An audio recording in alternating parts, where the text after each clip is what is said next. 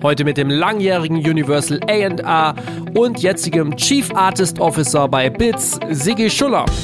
Jede Plattform, die einfach vermeldet, wie viel Geld sie an Urheber aufgeteilt hat, äh, ausgeschüttet hat, im Jahr X oder seit ihrer Gründung, hat offensichtlich eine Leiche im Keller. Herzlich willkommen beim Redfield Podcast mit Alexander Schröder. Ich freue mich heute, Sigi Schuller im Redfield Podcast begrüßen zu dürfen, der in Partnerschaft mit Ticketmaster entsteht.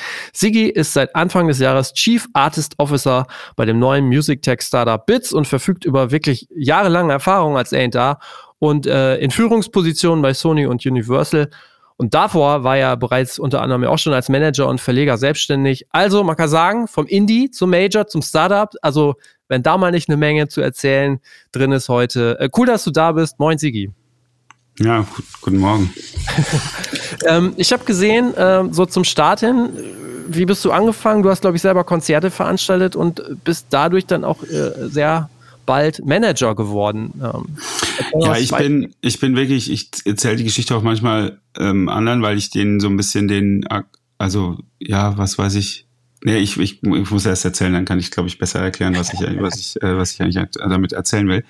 Ähm, also ich bin total, äh, ich bin da wirklich reingerutscht. Äh, also mehr, mehr Zufall geht eigentlich nicht, weil ich ähm, popkulturell, so wie ich so aufgewachsen bin, ich habe ne, ich habe Zugang gehabt zu allem. Ich hatte ein Elternhaus, die irgendwie ähm, grundsätzlich offen waren, aber die in, sagen wir mal, sehr eigenen Warenkatalog hatten und in dem sie so Musik konsumiert hatten und das war auch äh, cool und ähm, und ich durfte auch alles, aber es war jetzt kein, ich war jetzt nicht in dem popkulturellen, also im Haus, Haushalt und das habe ich dann kennengelernt tatsächlich später, dass man irgendwie Eltern haben kann, die auch irgendwie wirklich alle Bob Dylan Platten da bis zu dem Zeitpunkt kennen und und und nicht nur so die Grundstruktur der der der Geschichte der Beatles, sondern jeden jede jedes jede Facette so.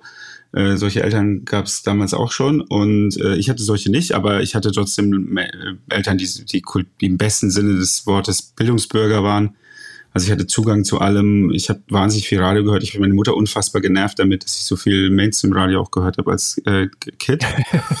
Und äh, jetzt nicht, weil, weil, weil sie, weil sie jetzt irgendwie darin den, den kulturellen äh, Niedergang äh, vermutet hat, sondern eher, weil sie, weil sie, weil sie es einfach genervt hat. Also weil ich, weil, weil das war, das war ja dann waren ja die 80er und dann kamen die 90er und ähm, ich hatte ähm, eine große Leidenschaft, die habe ich von meinem Vater quasi so mitgegeben worden. Ich bin, äh, ich bin richtiger Flugbegeistert, ich bin richtig flugbegeistert, ich bin ein richtiger äh, Flugnerd gewesen als äh, junger Mensch und ich habe irgendwann angefangen, einen Segelflugschein zu machen. Und ähm, ja. das ging nur, äh, weil es ist ja also das ist nicht gar nicht so teuer, wie man denkt, so, aber es ist am Ende doch doch relativ aufwendig und äh, muss da sehr viel lernen auch und da hat, äh, da hat ein, ein Jugendzentrumsleiter aus, aus völlig im eigenen Interesse, weil der nämlich auch so ein Nerd war, der hatte eine Kooperation mit dem Flugsportverein gemacht und hat quasi die Räume zur Verfügung gestellt für Schulungen und hat dann so eine Art Barter-Deal gemacht, so dass er bestimmte äh, quasi äh, Leute, also Jugendarbeit halt auch so in Kooperation stattgefunden hat. Und da war es dann so, dass du, wenn du in diesem Jugendzentrum so Dienste übernommen hast, dann konntest du die gegen Flugstunden tauschen. Ah, okay, ja.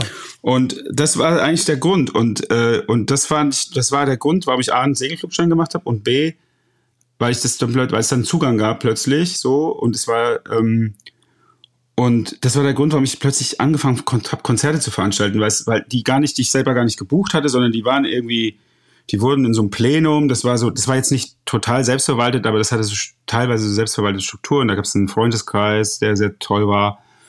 Und ähm, das war halt auch eine Bastion des, des Punks äh, in, in, in Würzburg und und das ist dann zugemacht worden, dieses ursprüngliche, das war der Falkenhof, war ein riesen Issue, politisches Issue ähm, und zog dann um und dann hieß es äh, äh, Berchtolzheimer Hof, das ist heute noch eine, eine, eine Konzertlocation, die sieht man immer wieder auch auf Tourplänen, aber das ist halt ein, ein städtisch betriebenes Jugendzentrum. Und dieser und in diesem Kontext habe ich dann angefangen halt so, ja wirklich so Dienste hießen das. Und da habe ich dann halt abends dann halt Kasse gemacht oder ich habe halt irgendwie, war so Art äh, ähm, äh, Chef vom Dienst, so war halt zuständig für die ganze Koordination zwischen den einzelnen, zwischen Theke, Kasse, Einlass, äh, sozusagen äh, Bands, die, die Soundcheck, Abläufe, Technik, bla bla bla.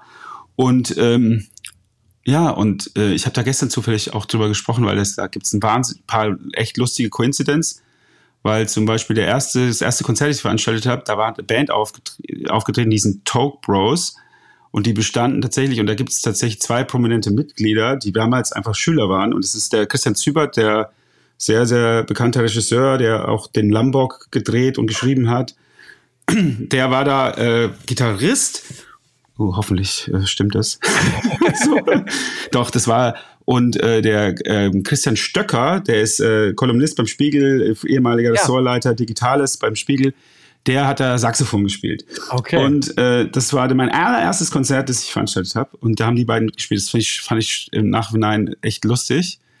Immer wieder. Und so, ich bin da so reingerutscht. Und dann nach diesem Umzug in diese andere Location wo man dann so ein bisschen mehr Strukturen eingezogen hat, weil äh, die Stadt gesagt hat, wenn wir da schon so viel Geld ausgeben, dann wollen wir da irgendwie auch noch ein bisschen mehr sehen. Ähm, wurde das immer mehr und und es gab einen Abend, wo eine Band spielte. Ich habe da überhaupt nicht gebucht, sondern es war so eine Art selbst. Man hat sich da so selbst reingebucht. Es gab so eine Liste und dann haben die Bands einfach gespielt und hatten halt eine Band, junge Band gespielt. Und ich habe halt so nach und zwar wirklich so aus so einer äh, komplett naiven Konsumentenperspektive nicht verstanden, was sie machen, aber ich habe relativ gut, also verstanden im Sinne von Kontexte, habe ich nicht verstanden, aber ich habe verstanden, dass sie was Besonderes sind und dass sie anders sind als alles andere, was wir da gemacht haben. Okay. Und ich habe mich dann aber bei der Abrechnung mit dem Vater von einem der Bandmitglieder, eigentlich von einem Sänger, in die Haare gekriegt. Und das ist dann eskaliert und darüber, den, den, über den Rest schweige ich, zumindest jetzt hier in der Öffentlichkeit. Ich, äh, ich erzähle die Geschichte manchmal. Das war ziemlich crazy, was dann passiert ist. Und äh, wir haben uns dann aber irgendwie ähm, beide eingefangen im wahrsten Sinne des Wortes und haben am Ende äh, uns geeinigt und eine Lösung gefunden. Da ging es nämlich um die Verteilung der Gage und, und so Dinge wie Brutto-Netto-Deal und so. Okay, eigentlich, eigentlich schon okay. alles so, ne? Und Kasse und Kasse äh, und Kosten und äh, eigentlich alle Sachen, die so in der Musikindustrie am Ende halt sind an dem Abend passiert. in a nutshell. Und, äh, und das Absurde war, dass ich am nächsten Tag einen Anruf bekommen hatte von der Mutter, glaube ich. War ja, ja. Die auch dazu gegen war, ob ich denn nicht Lust hätte, ähm, ähm, bei denen vorbeizukommen. Da wäre auch noch jemand, der sich mal entschuldigen will kurz. Und, äh, und daraus ist dann tatsächlich so eine Art Zusammenarbeit gekommen, geworden. Und die hat mich dann zehn Jahre lang beschäftigt. Nämlich diese Band war die, der, der junge Mann war Tobias Kuhn.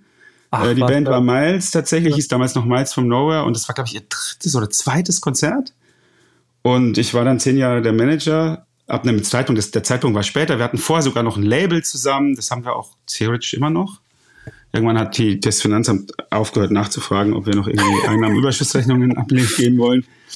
Haben das aber nie eigentlich zugemacht offiziell und äh, wir hatten ein Label zusammen und wir haben halt äh, eigentlich so einen naiven Jugend, junger Erwachsenentraum gelebt und haben einfach immer irgendwas gemacht. So, also ja. es war auch, wir haben da auch gar, wir hatten auch nicht viel Quellen, aus denen man irgendwie, also zu dem Zeitpunkt so, das kam, wurde dann später anders. Ähm, aber wir hatten auch nicht viel Ahnung so. Und dann habe ich meinen Lebensplan geändert. Ich wollte eigentlich ein technisch gestaltetes Studium machen. Ich wollte Industriedesign studieren, weil ich auch die Formen von zum Beispiel Segelflugzeugen einfach unfassbar faszinierend fand. Also diesen, diesen Bezug Technik und Gestaltung. Das wollte ich eigentlich machen. Und dann habe ich das in die Tonne gekloppt und habe BWL studiert, weil dann waren meine ja. Eltern zwar irgendwie BWL fanden sie immer noch eigentlich keine so gute Idee, weil sie weil Echt sie auch sagen, ja, weil ich komme aus so einem relativ linken ähm, so. Umfeld und das war jetzt nichts, was man, wo man jetzt, also Jurist und BWL war jetzt nichts, wo mein Vater irgendwie sagt, wow, total super, finde ich, finde der richtig geil. Ja. und äh, also so als, als Job so. Ja. Ähm, aber er hatte auch keine Vorstellung davon. So, das hat sich jetzt natürlich total verändert. Wie alt warst du denn da, als das losging? Das war the theoretisch, es war relativ spät. Es war zwischen, ich war dann schon 1920, 21. Ja, so spät ist das jetzt auch nicht. Ja, aber, aber jetzt so, wenn ich heute so, ich habe so heute halt so leben, erlebe ich halt 21-Jährige war, die halt irgendwie bei uns äh, teilweise dann Praktikas machen während des Studiums oder so, die sind, haben auf jeden Fall einen völlig anderen, äh, klar, kann einen anderen Zugang. Das ist, mhm. ist keine Frage. Die hatten hatten es dann in dem Sinn leichter, aber dafür ist, ist die Welt dafür komplizierter geworden. Äh, ja, Edge. Ja. Und die so. haben keinen Segel, äh, Segelflugschein wahrscheinlich. Ja, den habe ich auch nicht mehr, weil du musst ständig fliegen, weil sonst so. verlierst du den. Ja, das ist ja so Hochsicherheitsgebiet. Das heißt, wenn du nicht so unter viele Stunden pro Jahr fliegst, dann ist der irgendwann weg. So, und der ist auch weg. Das ist in gewisser Weise tragisch, oder? Nö, nö. wenn man dort, wie es anfing. Nee, weil das ist okay. einfach, da, da kannst du nicht, äh, das, das geht auch gar nicht. Das kannst du nicht wie ja. segeln oder so, also so oder irgendwie Skifahren oder so, das verlernst du nicht, sondern das musst du dann halt auch wieder richtig lernen, weil das sind ah, okay. einfach zu, das ist zu komplex, das sind zu viele Dinge, die du falsch machen kannst und zu wenige Dinge, die du einfach nur so intuitiv richtig machen kannst. Das ist einfach ein wirklich äh, ein sehr, sehr komplexer Sport und auch physisch, da musst du dich erst wieder dran gewöhnen. Da sind ja doch einige Kräfte am Werk und es ist unglaublich faszinierend. Also wer das mal machen kann, irgendwie in so einem doch Zweisitzer mitzufliegen, das ist, das ist wirklich ja. unfassbar toll. Das ist okay. ganz, ganz, ist wahnsinnig laut auch. Ähm, weil da halt einfach die, der, der, die Strömungsgeräusche, egal wie windschnittig die sind, das ist halt, das pfeift halt echt ordentlich. Und okay. ähm, ja, ja, und das, äh, das, das, ja, das war der Grund. So bin ich da reingerutscht. Also wirklich ja. komplett naiv, ohne irgendeinen Plan, ohne irgendeine, auch keine Idee von sich selbst in dem Sinn, was ist meine Rolle da in diesem Spiel, sondern ich bin da so reingerutscht und es war so wie so ein, eigentlich, ja, ein es, wie, also weißt du, wenn du, wenn Kinder Fußball spielen, dann siehst du relativ schnell, wer Fußball spielt und wer Fußball spielt. Mhm. So, also das siehst du auch, wie die sich anziehen. Wenn mein, mein Sohn jetzt, der Jüngste, dann irgendwie zum Training geht, dann hat er jetzt so den Punkt überschritten, dass er sich nicht mehr verkleidet als Fußballer, sondern dass er sich anzieht mit dem ja, okay. Funktionskleid. Und so war das da auch. Wir waren halt, wir haben das gespielt. So, wir haben eigentlich gespielt. Also jetzt in der Kunst und der Entstehung, da würde ich das, würde ich das sogar, würde ich das so klar verneinen. Das war sehr, sehr ernsthaft. Aber alles andere drumherum war total spielerisch, weil wir jetzt auch nicht anders, es ging ja auch gar nicht anders. Das heißt, du hast dir das sehr, sehr, sehr unmittelbar und sehr auf, mit einem sehr naiven Zugang alles also erarbeitet. Hm. Und, ähm, und das wurde auch, war auch nur deswegen, hat es überhaupt Sinn gemacht, also, oder beziehungsweise für mich dann, mich da so weitergetrieben, weil diese Band so gut war. Und das war ja dann noch umso mehr ein Zufall, weil ich habe die ja nicht, ge, ge, ich habe die ja, also gecastet ja sowieso nicht, aber ich habe die ja jetzt nicht irgendwie entdeckt in dem Sinne, und, und, und hatte so, hm, und jetzt mache ich mal und hatte irgendwie ein Vorbild oder irgendwas und fand irgendwie Richard Branson cool, da habe ich keine Ahnung gehabt von und sondern das hat sich halt einfach so ergeben. Und das finde ich nach wie vor hoffe ich auch ermutigend für andere, weil weil das diesen diesen Glockenturm, A&A und so, ich habe schon immer und Plattensammlung und was weiß ich und dieses ganze, was ja auch total toller Teil der Kultur ist, aber eigentlich auch so der einfach nicht auch nicht die Wahrheit ist, sondern das ist halt eigentlich ein total demokratischer Zugang, weil du, weil du hast, jeder hat ein Ohren, ein Herz und im Zweifelsfall kann er gut kommunizieren und dann bist, kannst du ENA sein. So jetzt mal. Das, deswegen ist daraus noch lange kein Beruf und deswegen bist du auch noch lange nicht erfolgreich. Äh, vor allem nicht langfristig. Ja, okay. Da kommen schon ein paar andere Sachen dazu und die kannst du aber erwerben. Die mhm. musst du nicht irgendwie, das ist dieses Genius-Ding da und ich habe da irgendwas gehört, was niemand gehört hat. Das stimmt dann mal, aber das ist nicht die, das ist nicht die Grundlage davon. Ja. Das glaube ich. Und äh, das macht mir heute das, tatsächlich bis heute das Arbeiten, finde ich aus meiner Sicht leichter, weil du, weil du halt dich einfach auch nicht so ernst nehmen musst, ne? Äh, und auch andersrum, wenn du jetzt nicht irgendwie auf, auf, auf uh, The Magic Touch und Hokus Pokus als quasi nur wenn ich noch meine Meinung dazu abgegeben hat, dann kann der Song Erfolg haben, wenn du darauf nicht setzen musst, weil du weißt, dass es am Ende um viele, viele Dinge geht, auch um deine Meinung. Dafür wirst du auch bezahlt, sowohl von den Künstlern als auch von deinem Arbeitgeber im Zweifelsfall. Dann bist du nicht, dann bist du erstmal, es ist einfacher, finde ich, echt tatsächlich in den Dialog zu gehen. Ja. Und, und, und, und es sind auch so, du kannst auch so Mythen extrem gut schnell, relativ schnell aus, ausräumen, also so auch die, die manchmal ja so sich so halten und auch wirklich kompletter Unsinn sind. Ähm, warum erkläre ich gleich? Also so von wegen, ein Hit wird gemacht.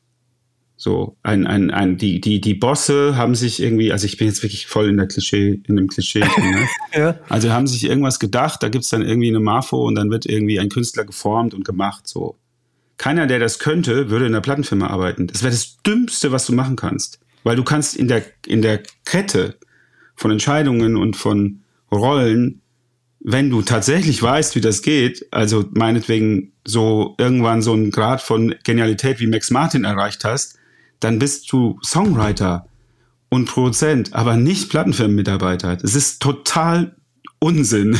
Ja, so, okay. weil du einfach, weil du einfach A, ist der, der Weg von Ursache Wirkung viel kürzer und B, du kannst viel, viel mehr Geld verdienen. Ja. So, jetzt ist ja. Geld verdienen an sich nicht die, nicht die Triebfeder, aber Wirksamkeit, die dann zu Geld wird, ist ja was, was zutiefst menschlich ist, also die Wirksamkeit und dass dann dann in der Wertschöpfung da das, dadurch, dass das besser bezahlt wird, ist mir auch klar.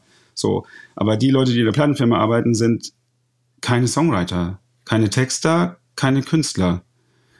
Und deswegen wissen sie auch nicht, wie das geht. So, aber sie können halt, wenn es gut läuft, sehr viel dazu beitragen, dass dass Umfelder geschaffen werden, dass Situationen entstehen, dass irgendwie äh, äh, ähm, Feedback da ist, dass irgendwie ähm, ja ein Mehrwert entsteht durch die Art, wie wir drüber ja. reden. Ja. Und so und das ist auch eine Kunst, die muss man üben, ganz viel und dazu braucht man auch die entsprechenden Künstler. Das lernt man auch nicht so einfach so. Und da muss ich sagen, da habe ich halt einfach ums nächste Mal sozusagen wahnsinnig Schwein gehabt, weil ich habe halt auf so vielen Ebenen mit einem der besten Songwriter und jetzt auch Producer in Deutschland halt zusammengearbeitet, ohne dass er und ich das wussten.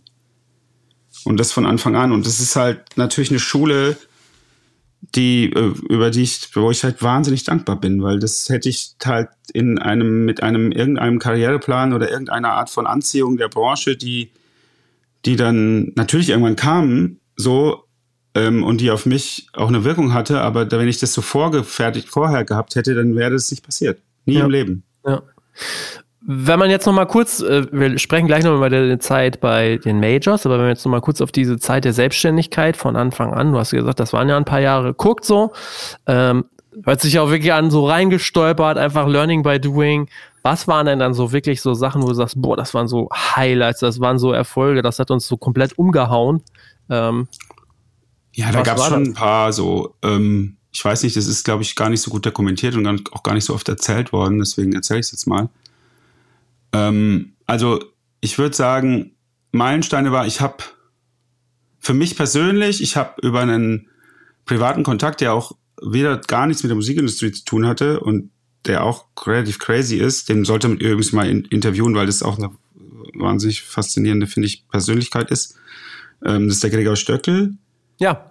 Der mhm. Gregor war Gast in der Bar, in der ich viereinhalb Jahre gearbeitet habe, weil der zufällig, in, der hat in Würzburg studiert.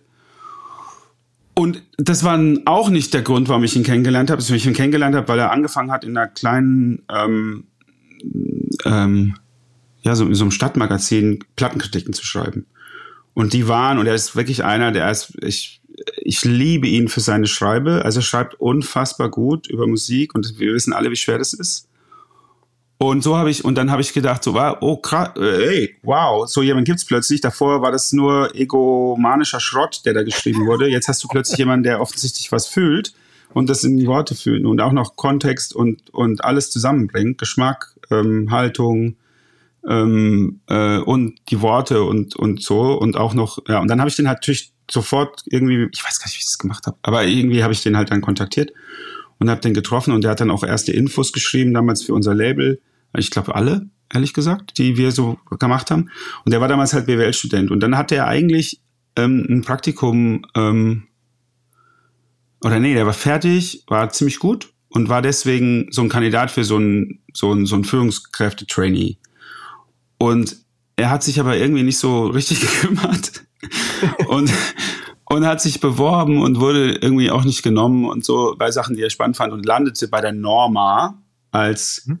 Trainee für, für, im Führungskräftebereich. Und die Norma, was ja irgendwie auch Sinn macht, man sagt so, hier Pike auf, ihr müsst als erstes mal Regale einlernen. Und ich Norma ist eine Supermarktkette, oder? Norma ist eine Supermarktkette. So Aldi im Süden und gibt es teilweise auch hier, aber ist so ein Aldi-Konkurrent gewesen. Aber es, es hat, Aldi hat da, die haben es irgendwie besser gemacht und sind deswegen größer geworden. Und ähm, Norma, und dann war er da bei der Norma und ich habe noch so eine Karte, die irgendwo, wo er mir geschrieben hat, er hatte mir eine Postkarte, wo er geschrieben hat, ah, ich bin jetzt hier gerade in so und so und ich räume jetzt gerade Regale ein und es könnte, und ich weiß noch, das war eine das war eine Postkarte von Mad Professor, so einem Dancehall-Typ. Ja, ähm, ja.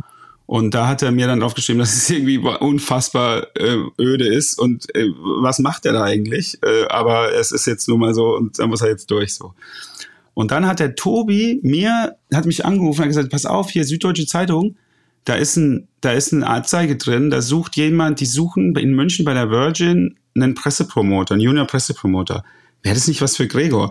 Und dann haben wir die ausgeschnitten, haben die Gregor geschickt und Gregor hat sich dann, oder haben, ich weiß nicht, ich habe ihn angerufen oder so, auf jeden Fall hat er was ja auch noch so ein witzig war, so bei den Eltern anrufen damals. Ähm, war, ne? ja. Und dann äh, wohnte dann zwischendurch bei den Eltern, weil er ja im Süden halt war, der kommt aus Rosenheim oder aus der Ecke. Ich bitte nicht, bitte nicht, äh, auch Gregor, sorry, wenn ich dich jetzt ja. in die falsche Ecke geschickt habe. Auf jeden Fall hat er dann sich, oder auch das selber gesehen, vielleicht sogar die Anzeige, ich weiß es gar nicht mehr genau. Auf jeden Fall hat sich beworben, hat diese Stelle bekommen. Und so ist er da reingekommen. Und der, äh, der Payback war ganz, ganz schnell, weil ich habe damals ein Label, unser Label hatte einen, weiß ich, so eine junge Mitarbeiterin bei damals East West, Tel, Teldeck hieß es und dann später TIS, Talent Independent Service von Warner damals sozusagen, also Warner Vorläufer. Die haben das Label gesigned und wir haben dann dort veröffentlicht und die, und ich hatte halt vor, dort ein Praktikum zu machen während meines Studiums. Und das war so, ja klar, mach das und so. Und irgendwann meldete sich halt irgendwie die Personalabteilung und sagt, äh, ist ein Problem, weil hier, du bist ja Label hier im Haus und so, und das ist dann mit, mit Interessenskonflikt äh, schwierig. Ähm, bewirb dich doch bei so und so. Und dann haben die mir noch gesagt, was cool war, dass bei der Popcom so, ein, so eine Art, ähm, da konnte man sich so bewerben und so Appointments machen mit, mit HR-Leuten, damals Personalabteilung. Und dann hatte ich ein Forschungsgespräch tatsächlich mit einer, mit der, glaube ich, sogar Chefin von Sony damals, Sony ähm, CBS und die hat gesagt, ja, total super, äh, du kannst bei uns anfangen im Prinzip und meld, schick doch nochmal ein CV und so. Das ich, hatte ich, ja, ich weiß gar nicht mehr genau. Auf jeden Fall eine Woche vorher, wo das eigentlich anfangen sollte, weil es war ja so getaktet im Studium. Ich habe an der FH studiert, war sehr verschult. Ja. Ruft die an und sagt so, äh, wir haben es jetzt nochmal geprüft, das ist echt ein Problem, weil du bist, du bist ja, ähm, du bist, hast ja ein Label bei der Warner und wegen Interessenskonflikt äh, kannst du eigentlich nicht bei uns, kannst du nicht bei uns arbeiten. Und da war ich echt fertig, weil ich wollte das Praktikum unbedingt machen. Das war auch mein zweites. Mein erstes hatte ich gefaked, bei mir selber gemacht, aber dann halt über eine befreundete Agentur, Live-Agentur, die haben mir das dann so ausgestellt. War ich erstmal sorry, liebe FH Würzburg. Ähm, und dann war das, war das, ich wollte das unbedingt machen. Und dann habe ich Gregor angerufen und einfach nur, um mich auszukotzen über die Situation. Und er hat gesagt, ich bin jetzt hier noch nicht lang, aber ich gehe jetzt mal zum Chef. Und dann ist er zu Udo Lang gegangen. Das ist eine Legende und hat zu Themen gesagt, ja, da ist dieser Freund von mir, der hat folgendes Problem. Dann hat Udo gesagt, was ist das für ein Schwachsinn? Der unterschreibt doch hier eine Verschwiegenheitserklärung. Papalapap, der kann sofort anfangen. Und dann bin ich wirklich Hals über Kopf nach München, das Auto von meinem Vater vollgeladen, bin nach München gefahren, habe dann bei meiner Cousine alles untergestellt, die da in München studiert hat und bin dann, habe dann angefangen so. Und das war halt, und war dann Praktikant und habe da ganz tolle Erfahrungen gemacht, tolle Leute kennengelernt, den Micha Wolf, der Ma Stefan Mattner, mit dem ich immer noch sind Leute, die mich wahnsinnig viel verdanke, weil sie ganz, ja, ich meine, es war eh, die, die Firma war total großartig. Udo war ein Wahnsinnschef. Das war so, heute würde man darüber Podcasts machen, was da für eine Kultur geherrscht hat. Okay. Hm. Und auch so Sachen, die heute so New Work sind. Da gab es eine Köchin, das war eine in Deutschland illegale, weil DKP-Mitglied, die war dann irgendwo in Norditalien untergekommen, hat dort offensichtlich sehr gut Köchen kochen gelernt und dann hat die, und obwohl die quasi per Strafbefehl als quasi Kommunistin und hat sich vielleicht auch irgendwie etwas zu Schulden kommen lassen, gesucht wurde, hat Udo gesagt, die ist bei uns, die kocht für uns alle. Und dann hat die für die Mitarbeiter gekocht. Und so war das da. Und es war, und ich meine, das ist halt auch wieder so. Du kommst halt, du lernst quasi den, das war damals der kleinste Major, aber die haben richtig, die waren ja richtig, richtig groß. Ich weiß gar nicht, ob sie als Major gegolten haben, weil sie natürlich Privatbesitz waren von, von Richard Branson und so. I don't know, aber die waren groß. Das war ein großes globales Label. Damals mit The Worth und äh, dann Skunk Nancy und äh, äh, natürlich die Spice Girls und was weiß ich alles und so. Und ich habe dann auch irgendwie ganz wilde Sachen gemacht. Ich habe damals die, die DJ-Promo gemacht für Daft Punk für das erste Album und ja. so. Mhm und habe auch noch die ganzen Weißpressungen von den Vinyl ah. zu Hause, die äh, wahrscheinlich unfassbar viel wert sind, weil das die wirklich die Testpressungen von der von dem kompletten Da Funk Album, von jeder Single, von jeder 12 von jedem Remix habe ich alles. So und äh, da habe ich dann halt Praktikum gemacht und das war halt und das ist absolut der ganze Komplex Gregor Stöckel, die Virgin, die Leute Menschen dort. Da habe ich auch den Peter zufällig dann in München den Peter, jetzt heute Sportfreunde, den, den, den, ähm, ja. den Flo kennengelernt, die damals noch gar nicht Sportfreunde waren, die gab es noch nicht, die Band. Mark Liebscher dort kennengelernt, war dort dann auch, war beim zweiten Sportfreunde-Konzert ever ähm, als Freund so. Und, und daraus ist wahnsinnig viel entstanden. Und das, und kurz vorher hatte ich aber, muss ich dazu sagen, auch schon ein bisschen Schritt, hatten wir einen Schritt gemacht, weil wir den Olaf Pahl kennengelernt haben. Das war auch wieder Zufall. Mhm. Wir hatten eine Platte veröffentlicht, die kannte er komischerweise. Äh, die Platte ist echt, die ist künstlerisch sehr gut, ist leider sehr, sehr schlecht aufgenommen. Die kann man sich fast nicht anhören. Ja. Und die war halt irgendwie nicht äh, Kevin Shields, My Bloody Valentine, also ähm, quasi alle Grenzen von Tontechnik über den Bord schmeißen, einzige Feedback-Hölle und so. So war sie halt leider nicht. So sollte sie aber eigentlich klingen und so klang sie nicht. und ähm, und es war so die, es war das erste, da auch unter Miles schon das erste, unter dem Namen Miles dann das erste Album und das habe ich halt veröffentlicht mit den Jungs zusammen, mit, mit Gilbert, dem, dem Gitarristen und Keyboarder später und ähm, und dem Tobi. Okay. Mhm. Und ähm, und so so kam da eins ins andere und das war natürlich ein extremes Empowerment. Erstmal habe ich Sachen kennengelernt und gelernt da in dieser Firma, die die man äh, auch nur dort lernen konnte zu dem Zeitpunkt und ich habe halt fest ich habe halt festgestellt, dass Indie Major mich eigentlich überhaupt nicht interessiert, weil es, weil es am Ende einfach nur um die Haltung geht und ähm, und natürlich kann eine Firma nicht äh, wie ein großer Konzern wie Universal hat hat hat hat eine andere oh, oder sagen wir mal so, das ist ein sehr komplexes Feld, da kommen wir vielleicht noch zu. Ähm, aber trotzdem sind dort Menschen an allen Ecken und Enden, quer durch die Firma, in allen Hierarchiestufen, die eigentlich nur einen Grund haben, warum sie morgens aufstehen, weil sie wollen für Künstler den besten Job machen. Ja. So, und ähm, das war da halt einfach krass, äh, das so zu erleben und da dabei zu sein und auch so aufgenommen zu werden. Ich habe da wirklich eine super Zeit gehabt und ich habe da die Tina Funk auch kennengelernt, die war da gar nicht mehr beschäftigt, die hatte gerade den Sprung gemacht zu Intercord, hat der Pakt, der Udo war ein bisschen beleidigt, aber weil sie dann gegangen ist. Aber die habe ich da bei, bei einem so von diesem Mittagessen habe ich die kennengelernt, ähm, die dann später die Produktmanagerin war und Marketingchefin von Miles, als dann der erste große Deal war. Auch der einzige große Deal, den die Band gemacht hat. Und dann so, so eins ums andere. Und das sind Highlights. Und dann auf jeden Fall die Begegnung mit Olaf. Olafs Haltung, der Humor, die, die, den habe ich ja dann später auch gemanagt, zwei Jahre. Ja. Aber viel, viel später. Ähm, und diesen ganzen, also das Menschen kennenzulernen, die offensichtlich ähnlich denken und aber anders sind trotzdem und man gemeinsam irgendwie auf etwas blickt und das Gefühl hat, dass es Sinn macht, zusammenzuarbeiten, das waren, das waren die schönsten Erfahrungen. Da gehört okay. dann, ja.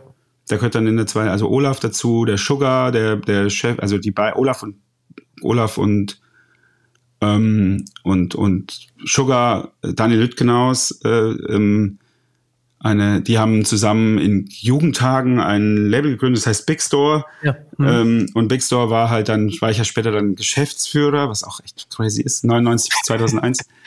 und, äh, und als wir haben das dann so wieder versucht, so wieder zu beleben. Und das war ja sozusagen die Produktionsfirma auch von The No Twist. Und das waren natürlich Helden. Und ähm, die habe ich auch mal einen, einen, einen Nachmittag und einen, eine Nacht gemanagt ähm, und da machen wir dann extra Podcast. Mandat hinter, hinter den Mandat, das Mandat niedergelegt am nächsten Tag.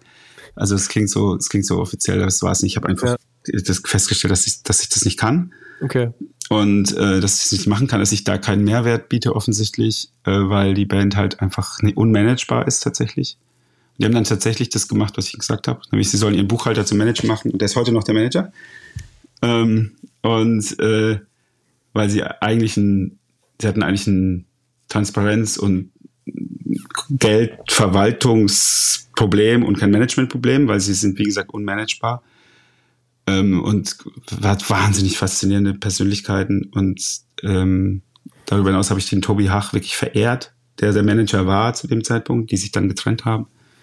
Als Mensch, als Labelbetreiber mit Payola, ähm, also wirklich als wirklich unfassbarer A&R auch. Und so, so weit. Und das waren die Highlights aus der, würde ich mhm. sagen. Und ja, und dann in der Band, also in der Weiterführung, dann in der, dann natürlich Patrick Ott kennenzulernen, der dann mit Tina ja. Fuchs zusammen die Band gesigned hat. ich weiß gar nicht mehr genau, ob es 96, 97 war, 97, so um, um die, um drumherum. 99 kam dann die, nee, warte mal, 98 kam die erste Platte, 2000 die zweite Platte. Ja. Und dann ist es ja auch sehr, sehr wild gewegt, mit der dritten Platte sehr, sehr wild geendet. Wir sind dann quasi in diese EFA-Vielklang-Insolvenz reingeflogen, weil Neu Solution, der Ja. Arne Mhm. Gesemann, der dann die Band gesigned hat, wir hatten einen, äh, davor einen jahrelangen Rechtsstreit mit V2 ähm, nach dem Abgang von Willi Ehmann. Willi folgte auf Patrick. Willi ist Wahnsinnstyp und hat es ganz, ganz toll gemacht, hatte, hat es unglaublich zusammengehalten alles und dann ist er gegangen und dann ist das alles zusammengebrochen. So, und da haben wir dann einen Rechtsstreit gehabt, den wir auch in allen, Inst also wirklich, das ist auch in, aus meiner Sicht bis heute in der Musikhistorie Historie Deutschlands ein einmaliger Fall. Ähm, Shoutout an, an, André, an Andreas Lichtenhahn, der uns da wahnsinnig geholfen hat, am Ende da ähm, rauszukommen und uns nicht ähm, erpressen zu lassen. Und ähm, aber das war wahnsinnig belastend. Ich habe sehr viel Geld verloren, weil wir wahnsinnig da auch wieder da, ne, Spiel, sp- spielerisch einfach gesagt, komm, wir machen weiter, wir recorden, wir machen Videos, wir machen Artwork, wir haben genug Freunde, das kriegen wir schon irgendwie hin und und dann ähm, und dann ist ist das ist halt Neu Solution ähm, und wir haben damals einen Deal gemacht ohne Vorschuss 50-50 ähm, nach Kosten, weil wir Arne super fanden und weil wir die weil wir Geld hatten aus diesem Rechtsstreit ja, und dann ist halt, aber natürlich hatten wir die, hatten haben wir es so gemacht, dass wir dann mit den Einnahmen, das Album hat, glaube ich, 7.000, 8.000 Stück verkauft, was damals indie-mäßig ziemlich viel war. Oh ja, und davon haben wir irgendwie 150 Euro aus der Insolvenzmasse bekommen. Mhm. Das war bitter. Und das Ja. hab, Geld habe ich vorgestreckt, ähm, weil ich zu dem Zeitpunkt ja schon dieses Geschäftsführungsgehalt von Big Store hatte und ja, und aber also wir hatten ja alle halt, wir hatten ja alle Geld drin, ne? Also die, die, der Tobi und die Eltern, ohne die Eltern wäre das alles nicht gegangen, sowieso. Und es war auch ganz tolle Menschen, eigentlich im echte Mäzene, was das angeht. Klar, es ging um ihren Sohn, aber das macht dich noch lange nicht zum Mäzen und das macht auch dich zum Papa mit der Geldtasche, weil das immer, das hatte immer noch meine eigene Haltung, wie die den Tobi, zumindest was die, äh, also die, das, das Empowerment und das Begleiten eines jungen Menschen, der offensichtlich ein paar Begabungen hat ähm, und dabei nicht Tennismam, sondern, sondern wirklich ähm, Teil von dem zu sein, von der Entwicklung, das war schon geil. Also Ja, das ist auch, auch wieder ein geiler Zufall. Also da sind wir ja auch wieder bei dem Konflikt. Ja. Also das ist eh- generell eine, eine, eine Sache, die ich, die ich tatsächlich auch nur jedem mitgeben kann, dass, dass ich habe die besten und größten Erfolge gehabt mit Leuten, wo ich vorher entweder direkt mit denen oder indirekt aus der Situation heraus, wo es irgendwie, wo es, wo es richtig scheiße gelaufen ist vorher. Okay. Also wo es irgendeinen Konflikt gab, irgendeine Auseinandersetzung, eine, eine Diskrepanz oder auch einfach nur wahnsinniger Irrsinn, der passiert ist, dem, für den auch niemand was kann, aber aus dieser, aus diesem, aus diese, wenn die Beziehung da war, dann und Teil dieses, dieser Historie war, dann ist da oft was ganz krasses dabei aus entstanden. Okay. Ja. Und ähm, der, da hilft auch Humor, weil der, Hilft Ähm, eigentlich immer, ne? Oder Ja, oft. der hilft dann immer, weil du ja tatsächlich, weil bei, bei ab einem gewissen Grad von Irrsinn kannst du ja auch echt nur noch lachen, weil das ist ja, es ist ja, es passieren ja so verrückte Sachen. Und das waren, da waren so ein paar Geschichten dabei und die, ähm, die, ja, also jetzt zweiter, dann Patrick Ort, ganz, ganz wichtig. Ähm, wobei halt, ich mag Patrick wahnsinnig gerne, aber wir sind uns natürlich wahnsinnig verschieden und ich bin sicherlich, glaube ich, der bessere NA und er ist der tausendmal bessere Manager. Und er war jetzt auch nicht der größte Geschäftsführer damals von V2, finde ich, aber er war trotzdem natürlich für dieses, für dieses, also für die Zeit und für die Band und für dies, was er da an Haltung und was er da an Confidence und Empowerment und, und wirklich bewusstes Glauben und das auch so, das war halt einfach und kämpfen und machen und tun und dann Tina, die da, darüber hinaus dann rechts, links, oben, unten alles zusammengehalten hat ähm, und von der ich wahnsinnig viel gelernt habe. Ähm, damals in der Beziehung als kleiner junger Manager und sie als, als, ähm, als unerfahrener Manager, da war ich dann gar nicht mehr so jung, aber wahnsinnig unerfahren war, ähm, vor allem für das Niveau, das damals schon da war. Ähm, und bin ich super dankbar. Das war, das war total geil. Und da war das Highlight, und das können wir auch kurz, da war schon Willi, nee, das war noch Patrick, tatsächlich.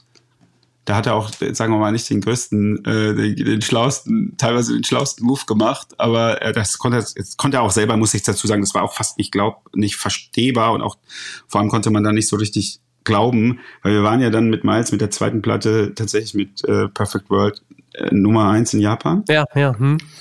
Und da ist ja auch aus dieser Zeit ist ja auch die Beziehung zu den Donuts entstanden. Äh, ein bisschen davor schon, aber wir haben beide dieses, also dieses Japan-Ding und die, die dann mit Solitary Man, was ja sozusagen erstmal nur für Japan gedacht war, das Label.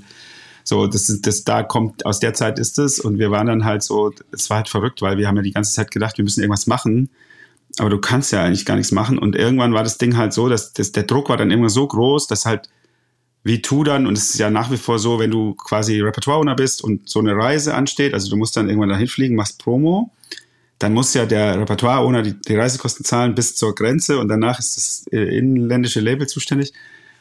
Und ich glaube, das hat die so viel Geld gekostet am Ende, weil wir hatten immer, ich hatte immer schon geguckt, ne, Flüge und gecheckt und so, weil ich ja auch so gestrickt war zu dem Zeitpunkt. Und irgendwann war es halt so, okay, es gibt, es gibt nichts mehr und dann sind wir halt ich glaube, wir sind First Class hingeflogen und Business Class zurück. Es war komplett irre. Wir waren auch nur, es ging dann auch nur zu dritt. Wir wollten erst eigentlich, ist eigentlich super schade. Es tut mir nach wie vor so leid für die anderen beiden, die nicht mit konnten. Und dann sind Schwer, Tobi und ich nach Tokio geflogen und haben dort wirklich die wildeste Woche zu dem, zum damaligen Zeitpunkt unseres Lebens erlebt, weil das war wirklich verrückt mit Ohnmachtsanfällen. So eine Rockstar-Woche.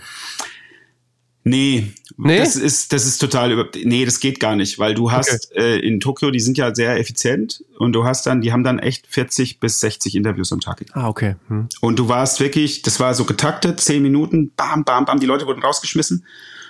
Und, ähm, und dann bist du in Radiosender gewesen, was natürlich in, in, in, in Japan sind die Singlecharts Radiocharts. Da gab es keine Single Sales Charts. Die haben nur, weil die ja einfach auch nur wahnsinnig geile Produkte verkauft haben. Deswegen, das, das Single-Format hätte überhaupt nicht funktioniert. Es hätte niemand interessiert. Die wollten, da musste das Album draußen sein und du hast auch immer aus dem Album heraus. Das war für die schwierig, weil bei UK und US-Künstlern war es ja oft so, dass erst die Single kam und dann kam das Album. Und das war da halt, da mussten die, deswegen gibt es diese ganzen Seven Inches und diesen ganzen Wahnsinn da für Japan, weil du da ja irgendein Produkt haben musst, weil ja. die Single allein ist die physische CD-Single, es interessiert keine Sau. Und äh, dann ähm, und so war damals der Markt und es war halt Wahnsinn. Es war völlig verrückt. Wir waren dann vier Tage in Tokio, glaube ich, und einen Tag in Osaka. Also so Arbeitstag, einen Abreisetag. Wir haben, glaube ich, noch einen halben Tag mal irgendwo uns noch was angucken können. Und ansonsten waren wir da komplett in der, in der Maschine, so in der Mühle. Und ich war so dabei und habe eigentlich nur so, okay, äh, krass, was mache ich hier eigentlich? Weil es war nichts zu tun. Es war einfach alles organisiert. Also vom eigentlich auch wirklich so mit Anklopfen morgens und jetzt bitte zieht euch an und jetzt geht's und Lobbycall dann und es war der, das war Wahnsinn. Also es mhm. war wirklich eine Maschine, die, die, in die wir wieder geraten sind. Wahnsinnig viele Sachen mitgenommen, wahnsinnig gut gegessen. Die haben uns echt auch immer schön ausgeführt und wir hatten wahnsinnig, also das war toll. Ich sag's ja, oft wahnsinnig, ja. aber das war wirklich, das war, äh, das war für, für, für, für unser, unsere, unseren Scope damals war das, äh, es war eigentlich nicht zu packen. So. Ja, ja. Und aber zu der Zeit passierte auch viel, oder davor war auch schon einiges passiert, sodass man sich da jetzt nicht irgendwie total komisch vorgefühlt hat. Wir waren im Jahr davor, glaube ich, äh, in dem Laserpole von der Specs Newcomer des Jahres, was wahnsinnig toll, was natürlich unglaublich toll war, äh, weil das, das, wenn so eine Specs-Leserschaft da abstimmt und du und, und, du kriegst das mit dem ersten echten Album, äh, damals Day Vanished, das dann Olaf produziert hat, das war und das hat schon sehr, sehr gut getan. Das war auch einfach. Und das führt natürlich dazu, dass du auf der anderen Seite dann in dieser, weil wir haben alle, also ich glaube, zu dem Zeitpunkt haben Gilbert und Tobi in Köln studiert. Ich war immer noch in Würzburg, habe da die Stellung gehalten. Und Gilbert, ja genau, und die anderen beiden waren auch in Würzburg. Und ähm, aber das hat dem natürlich eine wahnsinnige ähm, Wertigkeit gegeben. Und wir waren aber auch schon davor, muss man sagen, das war Olafs und, und, und Sugars äh, Verdienst, plötzlich halt in einem völlig anderen Environment. Ich habe gestern auch jemand getroffen, also Shoutout an Dirk Nehmann, gute Besserung. Ähm, damals einer der drei Geschäftsführer von, oder damals waren es sogar nur zwei, Geschäftsführer von Powerline, ähm, Agentur, die uns dann übernommen haben, wo wir dann auch im Verlag waren mit Miles und der Sugar war der Gesellschafter, der Big Store Gründer war Gesellschafter von Powerline. Die haben er und er und äh, ähm, er und Wieland Krämer, dem ich auch hat an Wieland, ganz ganz tolle. äh, die haben zusammen auch zum Beispiel die erste Green Day Tour gebucht damals ja. ähm, mit Powerline noch noch aus Waldrop, glaube ich, raus sogar und recht heutzutage für, würde ich sagen mal 70 Prozent des Images der Musikindustrie, also des schlechten Images der Musikindustrie zuständig sind, weil da einfach halt durch diese Katalogkomponente äh, mit den CDs und, und, und, und die Möglichkeiten im, im Musikfernsehen und globale Marken und Viacom und, und in dem Fall jetzt MTV, ne? Und so, da sind natürlich äh, einfach, das mhm. sind, waren ja Exzesse. Also das ist ja wirklich, und da waren halt auch, ich habe halt, wir haben es ja wie gesagt rechts und links die ganze Zeit erlebt, dass irgendwelche Leute ja, also das ist das, was ich vorher beschrieben habe, was ich bei der Virgin kennengelernt habe und was es sicherlich auch in anderen Environments gab, war halt irgendwie upside down. Das hat halt, mhm. und das hat ja auch dann dazu geführt, dass zum Beispiel die Virgin, dann, wobei das war dann später das, äh, das, die Abwicklung der Virgin und dann später der e EMI, an der ich ja dann wieder absurd dann irgendwann beteiligt war. Mhm. Ich habe dann auch den V2, V2 die letzte, also die echte, also V2 ist der Katalog ist dann irgendwann gekauft worden von Universal und ich war dafür zuständig, den deutschen V2-Katalog ähm, zu bewerten. Ja. Und das, äh, das, ist, das, das, ist crazy. Also Aber la, la, lass uns doch vielleicht noch mal kurz springen, weil ähm, du bist dann ja irgendwann tatsächlich, du sagst es ja gerade, bei Universal angefangen, beim Motor dann. Äh, mhm. Ich denke mir, das ist ja auch eigentlich nochmal, ich stelle mir das schon so vor, dass es ein, ein, großer Schritt für dich war. Also was du jetzt gerade alles erzählt hast, war ja Selbstständigkeit sozusagen, irgendwie gut was erlebt und dann begibst du dich ins Angestelltenverhältnis. Ja, da muss, da spielt eine Person eine Riesenrolle und noch eine zweite dann später. Ähm, also kurz danach. Ich habe durch diese Olaf-Connecte und durch die Verbindung zu ihm ähm, natürlich, da war ich noch nicht Manager, aber ich habe ja, also ich habe ja einen totalen Glücksgriff gelandet. Zwei Kreise meine erste ENA-Entscheidung. Also die, außer die nicht von zu, die nicht zufällig war, wobei irgendwie auch, aber egal. Ja? Auf jeden Fall habe ich halt Olaf, ich habe Olaf Liquido vermittelt. Ah, okay. Ich habe einen Anruf bekommen oder ich weiß gar nicht mehr genau, wie der Kommunikationsweg war. Das müssen wir eigentlich mal klären. Das würde ich gerne wissen von uns so ein paar jungen Leuten, die irgendwie sich gemeldet haben und gesagt, ja, wir sind eigentlich, wir sind diese Band Pyogenesis und wir haben mal so ein Nebenprojekt und äh, irgendwie haben wir einen Song geschrieben, den, den, wir ganz gut finden und der passt da gar nicht rein. Wir wissen nicht so richtig, was wir damit machen sollen. Ähm, können wir mal vorbeikommen? Und dann sind echt drei junge Männer bei mir irgendwie in meine damalige Wohnung in, im Sandgrubenweg in Heidings, in Veitshöch, äh, nicht Quatsch, in Heid Würzburg-Heidingsfeld gekommen mit einer Kassette und, oder vielleicht war es auch schon eine gebrannte CD, aber ich glaube, es war eine Kassette und dann haben die mir dieses Lied vorgespielt. Und dann habe ich. Narcotic. Und dann haben sie gesagt, ob ich irgendwie eine Idee hätte, wer das produzieren könnte. Und ich kannte exakt zwei Produzenten. Das war Mario Thaler und Olaf Opal. Und dann habe ich einfach gesagt, sprech doch mal mit Olaf. Und das war's. So. und, ähm, und dann war, äh, ist diese Geschichte entstanden. Und der Olaf war natürlich, und dann kam Raymond. Ja. Ähm, damals war der Manager noch Tobi Hach, der von mir verehrte auch und hiermit gegrüßte Tobi Hach. Ähm, und der Tobi hat da so, der hat, glaube ich, dieses Mainstream-Ding halt einfach nicht verstanden. So. Also so auch so, der hatte da keinen Sense für. Der war wahnsinnig gebildet, was Dinge angeht. Aber der hat es nicht, der hat sozusagen dieses, der hat nicht den strategischen Blick drauf gehabt. Offensichtlich, also ich, ist jetzt die einzige Interpretation, die ich habe. Und Olaf hat ja äh, Raymond Supergirl gemischt, aber streng genommen hat das produziert. Mhm. Und ähm, hat dann nie Punkte bekommen. Und ich sollte dann, ich war dann, kam dann, wurde, Olaf hat mich gefragt, ob ich ihn managen will und dann habe ich, war ich sozusagen der, der Nächste und aber basierend war diese ganze Idee dadurch, dass halt einfach Narkotik in der Zwischenzeit passiert war. Und das war natürlich für Olaf ähm, kommerziell der Durchbruch, weil da er damit am Ende wirklich, wirklich zu Ende nicht mehr erklären musste, was, wie ein Produzent eigentlich Geld verdient. Ja. Und das war, und das, ich finde, er hat das auch ganz toll gemacht, wie, wie er dann damit umgegangen ist, weil er ist immer der gleiche geblieben, aber er ist immer noch der gleiche. Es ist wirklich äh, fast schon ein bisschen erschreckend manchmal, wenn Leute sich nicht, nicht gefühlt, also jedenfalls in der Wahrnehmung, ich sehe den halt auch alle nur zwei, drei Jahre und eigentlich nicht verändern, aber, ähm, aber er hat sich da auch nicht verändert. Er war genau ja. der gleiche und und das haben die Bands auch halt total gefeiert, ob das jetzt irgendwie ähm, dann irgendwie ähm, Juli waren und er hat ja das Juli-Album bis auf geile Zeit, das erste Album Perfekte Welle hat er produziert und ob das die Sportis waren, die dann finde ich ja vielleicht so ein bisschen aus den richtigen Gründen, aber mit dem, mit dem falschen Timing dann nach der EP, nach der die ja so den, den Deal angebracht hat, eben nicht mit Olaf das Album gemacht haben, aber später dann wieder zusammengearbeitet. Also das ist so, der Olaf hat da wahnsinnig viel. Und über den Olaf habe ich den Daniel Lieberberg kennengelernt, weil der Daniel hat quasi für zwei Bands, nämlich Record und äh, Ready Made, Olaf als Produzent quasi akquiriert. Da war ich aber noch gar nicht, da war ich Olafs, noch nicht Olafs Manager. Und der, der oh, Daniel war so ein bisschen Fan einfach von der ganzen Arbeit und hat dann, der hatte damals das Rock am Ring, die haben dann angefangen, mehrere Bühnen zu machen und er hat dann als, als, als quasi ähm, oh, Talent-Booker, oder wie, wie auch immer das genau heißt, da gibt es ja irgendwie eine Bezeichnung, hat dann im Prinzip eine zweite und dritte Bühne, oder ich glaube die zweite erstmal, und hat dann Miles da ähm, eingeladen. Und da habe ich den kennengelernt. Da habe ich noch ein paar andere Leute kennengelernt an dem Tag.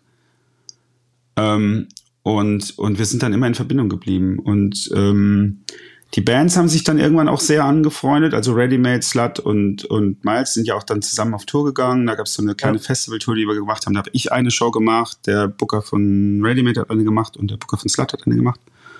Das Ganze haben wir dann nochmal mit Naked Lunch gemacht. Oder erst haben wir es mit Naked Lunch gemacht und dann später mit Slut. Aber wie auch immer, also es war so eine Community, die sich alle im Prinzip über dieses über die, eigentlich über die Heritage von Note Twist dann am Ende so gefunden haben und auch ganz unterschiedlich waren, ähm, aber halt irgendwie so einen, aber sich irgendwie mochten und auch irgendwo noch in so einem, also heute würde man das glaube ich anders machen, aber damals also auch immer noch so in Konkurrenzsituation waren, was ein bisschen schade war, weil das eigentlich Quatsch ist, also im Nachhinein, weil keine von den Bands konnte richtig groß werden, das lag auch nicht an den Bands, sondern am Markt.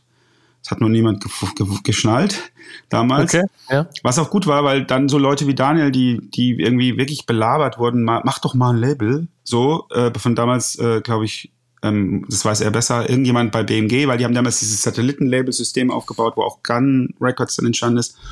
Und die wollten so ein Label haben von Daniel Lieberberg und dann hat er gesagt, okay, mach jetzt mal ein Label und sign mal ein paar Acts und hat dann angefangen. Und das war dann, und so kam dann Ready Made ähm, zu Miles und ich zu Daniel und Daniel irgendwann zu meiner großen Überraschung, ups, er geht weg aus dem väterlichen Betrieb, so, das ist auch eine geile Bezeichnung, ja. der väterliche Betrieb und, äh, und wechselt zu Universal. Und das war halt, und das ist, das werde ich auch, das ist auch, das wusste ich nicht, als, aber es, es gibt ein anderes Datum, das da entscheidend ist. Ich weiß nicht, wann es war. Irgendwann Anfang 2003, nee, 2001 habe ich entschieden, an eines, eines Tages, ich werde jetzt, mir nervt, mich nervt diese Fahrerei zwischen Dortmund, ich habe dann in Dortmund gelebt und, und Berlin, ich habe da keinen Bock mehr drauf und ich bin da so viel und es, es macht so überhaupt keinen Sinn und ich habe auch keine Lust mehr auf dieses Big Store-Ding. Ähm, ich mache mich jetzt selbstständig komplett und ich gehe nach Berlin. Und abends habe ich Tagesschau geguckt, wie man das als braver Bürger gemacht hat und dann war da eben im hinten so im Wirtschaftskulturteil Ah, by the way, uh, Universal hat heute bekannt gegeben, dass sie nach Berlin ziehen. Es war am exakt selben Tag und dann okay. Hm. ähm, bin ich bin ich eben nach Berlin gezogen und dann habe ich Daniel immer mal wieder und dann war zu dem Umzug, also der die die Bekanntgabe und der Umzug waren ja dann noch mal eineinhalb Jahre auseinander. Zu dem Umzug 2002 ist dann Daniel hat der Daniel bei bei Motor angefangen mit einer neu geschaffenen Stelle, mit einem total neu geschaffenen Struktur ähm, und ab dem Zeitpunkt hat er mich gefragt, ob ich nicht Bock hätte, da zu arbeiten. okay. Und das war dann halt und ich habe dann absurderweise, ich hatte, ich hatte in Berlin, kannte ich nicht viele Leute, also diese ganze Powerline-Posse und dann halt, was da so kam, aber dazu, so bin ich zu Patrick Wagner gekommen. Das ließ sich nicht vermeiden. Und shout out. Und dann hat Patrick Wagner mich gefragt, ob ich nicht mit Fußball spielen will. Und dann habe ich Fußball gespielt. Zehn Jahre lang habe ich mit denen zusammen Fußball gespielt. Und einer der Leute, die da mitgespielt haben, war Thorsten König. Und Thorsten König war dann zu dem Zeitpunkt ähm, General Manager quasi ähm, schwangerschaftsvertretender Geschäftsführer von Motor, weil Petra Husemann ihr zweites Kind bekommen hat. Und das war, ich habe dann mit Petra auch noch ein Vorstellungsgespräch gehabt, aber zu dem Zeitpunkt war es schon klar, dass ich das mache. So, das war dann so pro forma. Ich habe dann mich mit nochmal Peter getroffen, das auch super lustiges Gespräch war. Und dann habe ich angefangen. Und das, die größte Problematik war eigentlich in diesem Jahr, erstens zu verstehen, was Daniel eigentlich von mir will, weil ich mich nicht als ENA gesehen habe und zu dem Zeitpunkt. Und die zweite war, ähm, irgendwie eine Lösung zu finden für alle meine Künstler. Mhm.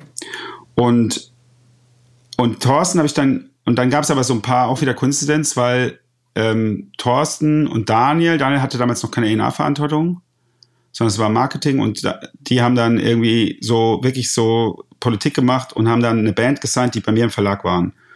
Und das war Virginia jetzt. Das war nämlich das erste Signing, das ich gemacht habe. Hartwig Massuch hat mir einen, einen Co-Verlag gegeben, beziehungsweise eine Edition wurde daraus, weil ich zu faul war, die Anmeldung zu machen. Ich habe es nicht gerafft, ziemlich dumm. Aber heutzutage, also keinen Co-Verlag zu machen, sondern eine Edition.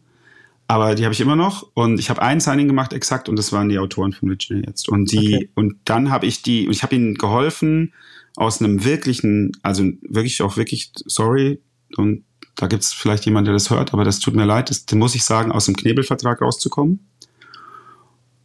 Und habe auch den an, ihren damaligen Anwalt überzeugt, dass es mit der, der und der Strategie funktionieren könnte. Und es hat funktioniert. Und das waren die mir natürlich super dankbar. Und ich habe auch sonst nicht total versagt ähm, und hatte meine Meinung. Und dann sind die bei mir in den Verlag gegangen. Und die Idee war dann so, über die Verlagsrolle vielleicht eine Managementrolle zu machen. Und ähm, weil ich ja dann den Deal besorgt habe. Und zu dem Zeitpunkt habe ich auch den Jam, den Jam schon gemanagt, der damals, den habe ich so vom Engineer zu, über den Mixer zum Produzenten gemanagt. Aber das also wiederum ne, alles seine Leistung, aber ich habe halt ihm geholfen, strategisch. Und da gibt es auch ein paar Leute, die da irgendwie sehr früh dran geglaubt haben. Markus Balk zum Beispiel von Gunn damals. Ähm, und der hat ja dann mit mir zusammen Virginia jetzt quasi, wir haben dann die wirtschaftlich, wir waren da so zwischendrin mal wirtschaftliche Produzenten, wir haben das quasi ja vorfinanziert, ist, ist ja eigentlich durch Barter. Also wir haben halt Studio besorgt, wir haben halt irgendwie ähm, dafür gesorgt, dass Jam das machen kann, weil wir es organisatorisch gemacht haben und dann gab es diese Platte und dann haben wir damals, versteht heute keiner, war damals aber sehr smart tatsächlich, haben wir dann tatsächlich einen Künstlervertrag unterschrieben mit Virginia jetzt und haben das Band als Produzenten an Motor verkauft. Mhm. Zu einem Fixpreis. Ähm, und Motor und wir haben das Geld mit der Band geteilt. So, und ähm, das war das erste Mal, dass ich sozusagen das erste Mal richtig Geld verdient habe. Weil das, der Verlagsvorschuss war mir klar, das ist ein hart Darlehen. Aber das war wirklich Geld. Wir haben einfach alle zusammengelegt. Die Band hat selbst gekocht und, und äh, ihre Transport und alles organisiert und irgendwie brauchten wir wahrscheinlich auch mal Geld für irgendwie einen Engineer oder so. Weiß ich nicht mal. Ich weiß es gar nicht mehr. Ich weiß es nur, dass am Ende echt viel Geld übrig geblieben ist ja, aus diesem okay. Deal. Und das war jetzt kein teurer Deal für Moto. Ja. Und das hat aber dann dazu geführt, dass ich dann halt später dann als A&R der Band, die ich ja dann wurde, das Budget hatte, mit denen halt weiter Platten zu machen. Und dann haben wir halt diese sehr, sehr erfolgreiche zweite Platte gemacht. Jam wieder okay. produziert, ich war A&R ein ganzer Sommer. Beat Gottwald war der Produktmanager, damals Junior Produktmanager. Das Video ist nach, der ganze Videodreh, die Geschichte zu diesem ein ganzer Sommervideo ist nach wie vor war, völlig verrückt. Das habe ich in der Konsequenz auch nur noch bei ganz wenigen Künstlern erlebt, sowas zu machen, weil die sind einfach auf eine Wanderung gegangen mit äh, ähm, Benjamin Quabeck, der damals ein sehr aufstrebender Jungregisseur war, der jetzt irgendwie einen Crush hatte, weil Matze Hilscher halt einfach, einfach ein, ein grandioser Kommunikator ist wie man sieht heute. Ja. ähm, und diese und ja, das und diese diese diese diese diese diese hier ist die Idee. Wir haben kein Geld, aber wir haben wir, wir können uns selber auch irgendwie blutende Wunden verbinden, auch wenn es irgendwo in der spanischen Steppe ist. Irgendwo in Spanien ist es, glaube ich, gedreht worden. Ähm, und mit einem kleinen Team, da war, glaube ich, Beat war sogar dabei, glaube ich. Und dann haben die dieses Video gedreht, damals Low Budget. Und die Nummer wurde ein Hit und das Album war sehr, sehr erfolgreich. Und ja, und in, dem, in dieser Zeit hat dann irgendwann Thorsten auch gesagt, wir brauchen dann mehr Leute. Und was ich nicht wusste, und das habe ich später erst geschnallt, war, dass die alle schon gerochen haben, dass da was, dass es da knallt. Also, dass mhm. Tim da weggehen wird. Und dass das, das System oder die Idee, wie Tim diese Company irgendwie in die Zukunft treiben wollte, ähm, wo ja viele, sagen wir mal, gute Ideen, aber ganz schlechte Execution und auch eigentlich, ehrlich gesagt, auch die falschen Annahmen. Weil es gibt ja immer, das erlerne ich jetzt gerade wieder neu, es gibt ja immer Fragen, die ja, stellt quasi ja. der Markt, Annahmen, die treffe ich und Antworten, die der Markt gibt. Und, ähm, und das hat der Tim gedacht, so in dieser 90er denke, Moment mal, ich denke mir aus, wie der Markt funktioniert, dann denke ich mir aus, wie ich das, was wir für ein System brauchen und dann antwortet der Markt entweder mit Ja oder Nein, aber mit 90-prozentiger Wahrscheinlichkeit mit Ja. Und das also halt äh, meinst Tim Renner, ne? Tim Renner, ja. Und das ist natürlich totaler Quatsch. Aber da kann er auch nichts für, weil er da so in Anführungszeichen, da bin ich jetzt hier und Kohl zitieren, Gnade der späten Geburt. Das darf man eigentlich nicht machen, aber weil es auch ein ganz schlimmes Zitat ist, aber weil was er damit gemeint hat. Ähm, aber, ähm, aber, aber es ist einfach so, dass wir, die Generation von Daniel und ich und ein paar andere, den großen Vorteil hatten, dass wir eigentlich schon wussten, dass es um was anderes gehen muss. Und damit haben wir schon die Voraussetzungen gehabt, in dieser Krise, die ja brutal dann war. Ähm, wir sind, ich, hab ja ich bin ja eingestiegen im schlimmsten Jahr ever der Musikindustrie, was den Marktrückgang anging und dass wir da eigentlich die schon wussten, was wir machen. So. Mhm. Und das haben wir auch wirklich besprochen. So. Also wir haben da immer wieder drüber geredet, aber hatten eigentlich ja auch keine Ahnung. Wir wussten ja auch nicht, ob die Annahmen stimmen, aber die Annahmen haben gestimmt. Also die ja. Digitalisierung hat uns massiv in die Hände gespult. Es hat ein paar Jahre gedauert. Die waren auch echt unangenehm, weil wir, weil wir waren so die, die, die Polydor war die Cash Cow und wir waren bei Motor. Dann irgendwann haben wir den Namen dann verloren. Dann waren wir irgendwie Universal Domestic Rock. Also völliger Irrsinn. Hm. So sind auch die Platten teilweise noch gelabelt. Also wenn du jetzt guckst bei Spotify, ist das echt erschreckend. Ja.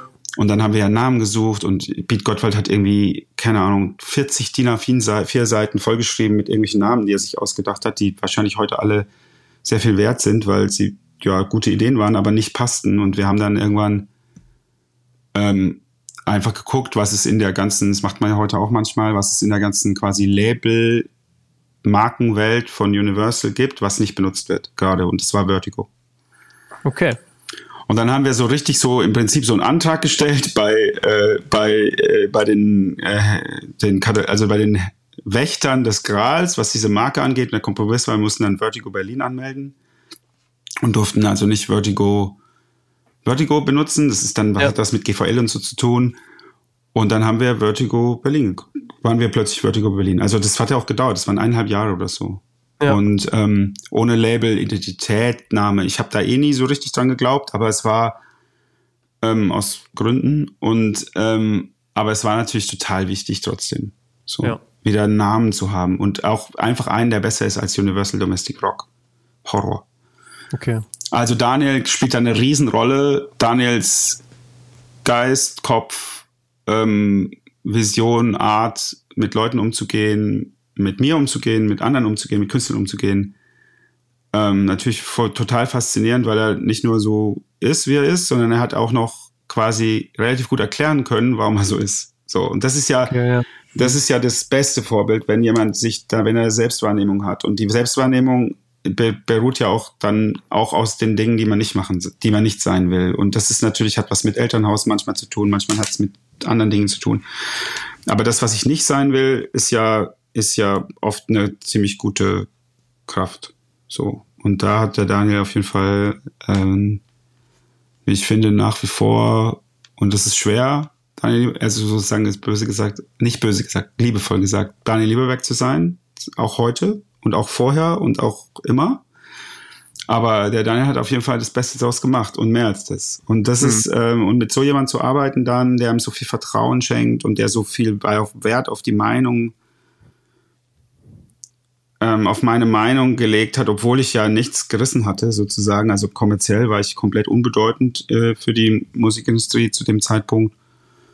Und Hartwig Massuch hat mich unterstützt, weil er weil er irgendwie das nachvollziehen konnte, das mit Olaf, weil der Olaf hatte auch eine Edition bei Hartwig. Und meine war auf jeden Fall erfolgreicher. Mhm. Ähm, obwohl ich nur ein Signing gemacht habe. Aber, äh, aber er, er hat halt, Hartwig hat mir dann halt Geld gegeben, ich konnte überleben in Berlin und dann war ich halt irgendwann war es, war ich auch im Prinzip auch wieder pleite und dann habe ich, äh, und dann habe ich, musste ich halt entscheiden, so, und ob ich das mache. Und ich habe es dann halt gemacht, aus einem okay. ganz ja. anderen Grund. Der Grund war, dass ich keine Lust mehr hatte, alleine zu arbeiten. Okay. Ich hatte einfach Bock auf Kollegen. Ja, so. du, du bist dann ja auch lange geblieben, ne? Also du bist Jahre, dann ja, glaube ich, genau, 14 Jahre so. Mhm. Äh, und am Ende warst du dann auch in leidender äh, Position durchaus ähm, aktiv. Ähm, ja, du bist ja dann, also ich war ja von ersten Tag an dann auch der erste quasi echte ENA von Rammstein. Das heißt, ähm, und das ist eine, eine, eine Rolle, die zu also auch völlig diametral zu vielen anderen Sachen, die ich gemacht habe, auch vor allem davor, eigentlich eine krasse, also eine, eigentlich eine, hauptsächlich eine, eine, eine administrative ist. Administrativ und logistische. Hm. Und, ähm, und natürlich musst du die Kreativen, die da involviert waren, und das war für mich der Hauptansprechpartner, war damals ähm, natürlich, war nicht natürlich, war, ähm, war Jakob Hellner, der Produzent. Mhm. Und das war natürlich ein Home Run, weil ich hatte halt mit Produzenten gearbeitet. Das heißt, ich wusste, wie sind deren Bedürfnisse und wie, um was geht's hier eigentlich. Ich hatte auch eine, eine Philipp Boa Platte so quasi als Executive Producer vorher mit Olaf gemacht, die wahnsinnig aufwendig war logistisch, weil alles nach Malta musste und so. Und naja, und dann bin ich halt quasi, habe ich gesagt, das war auch so mein Pitch. Ich habe gesagt, ich mache das nur, wenn ich Rammstein machen kann.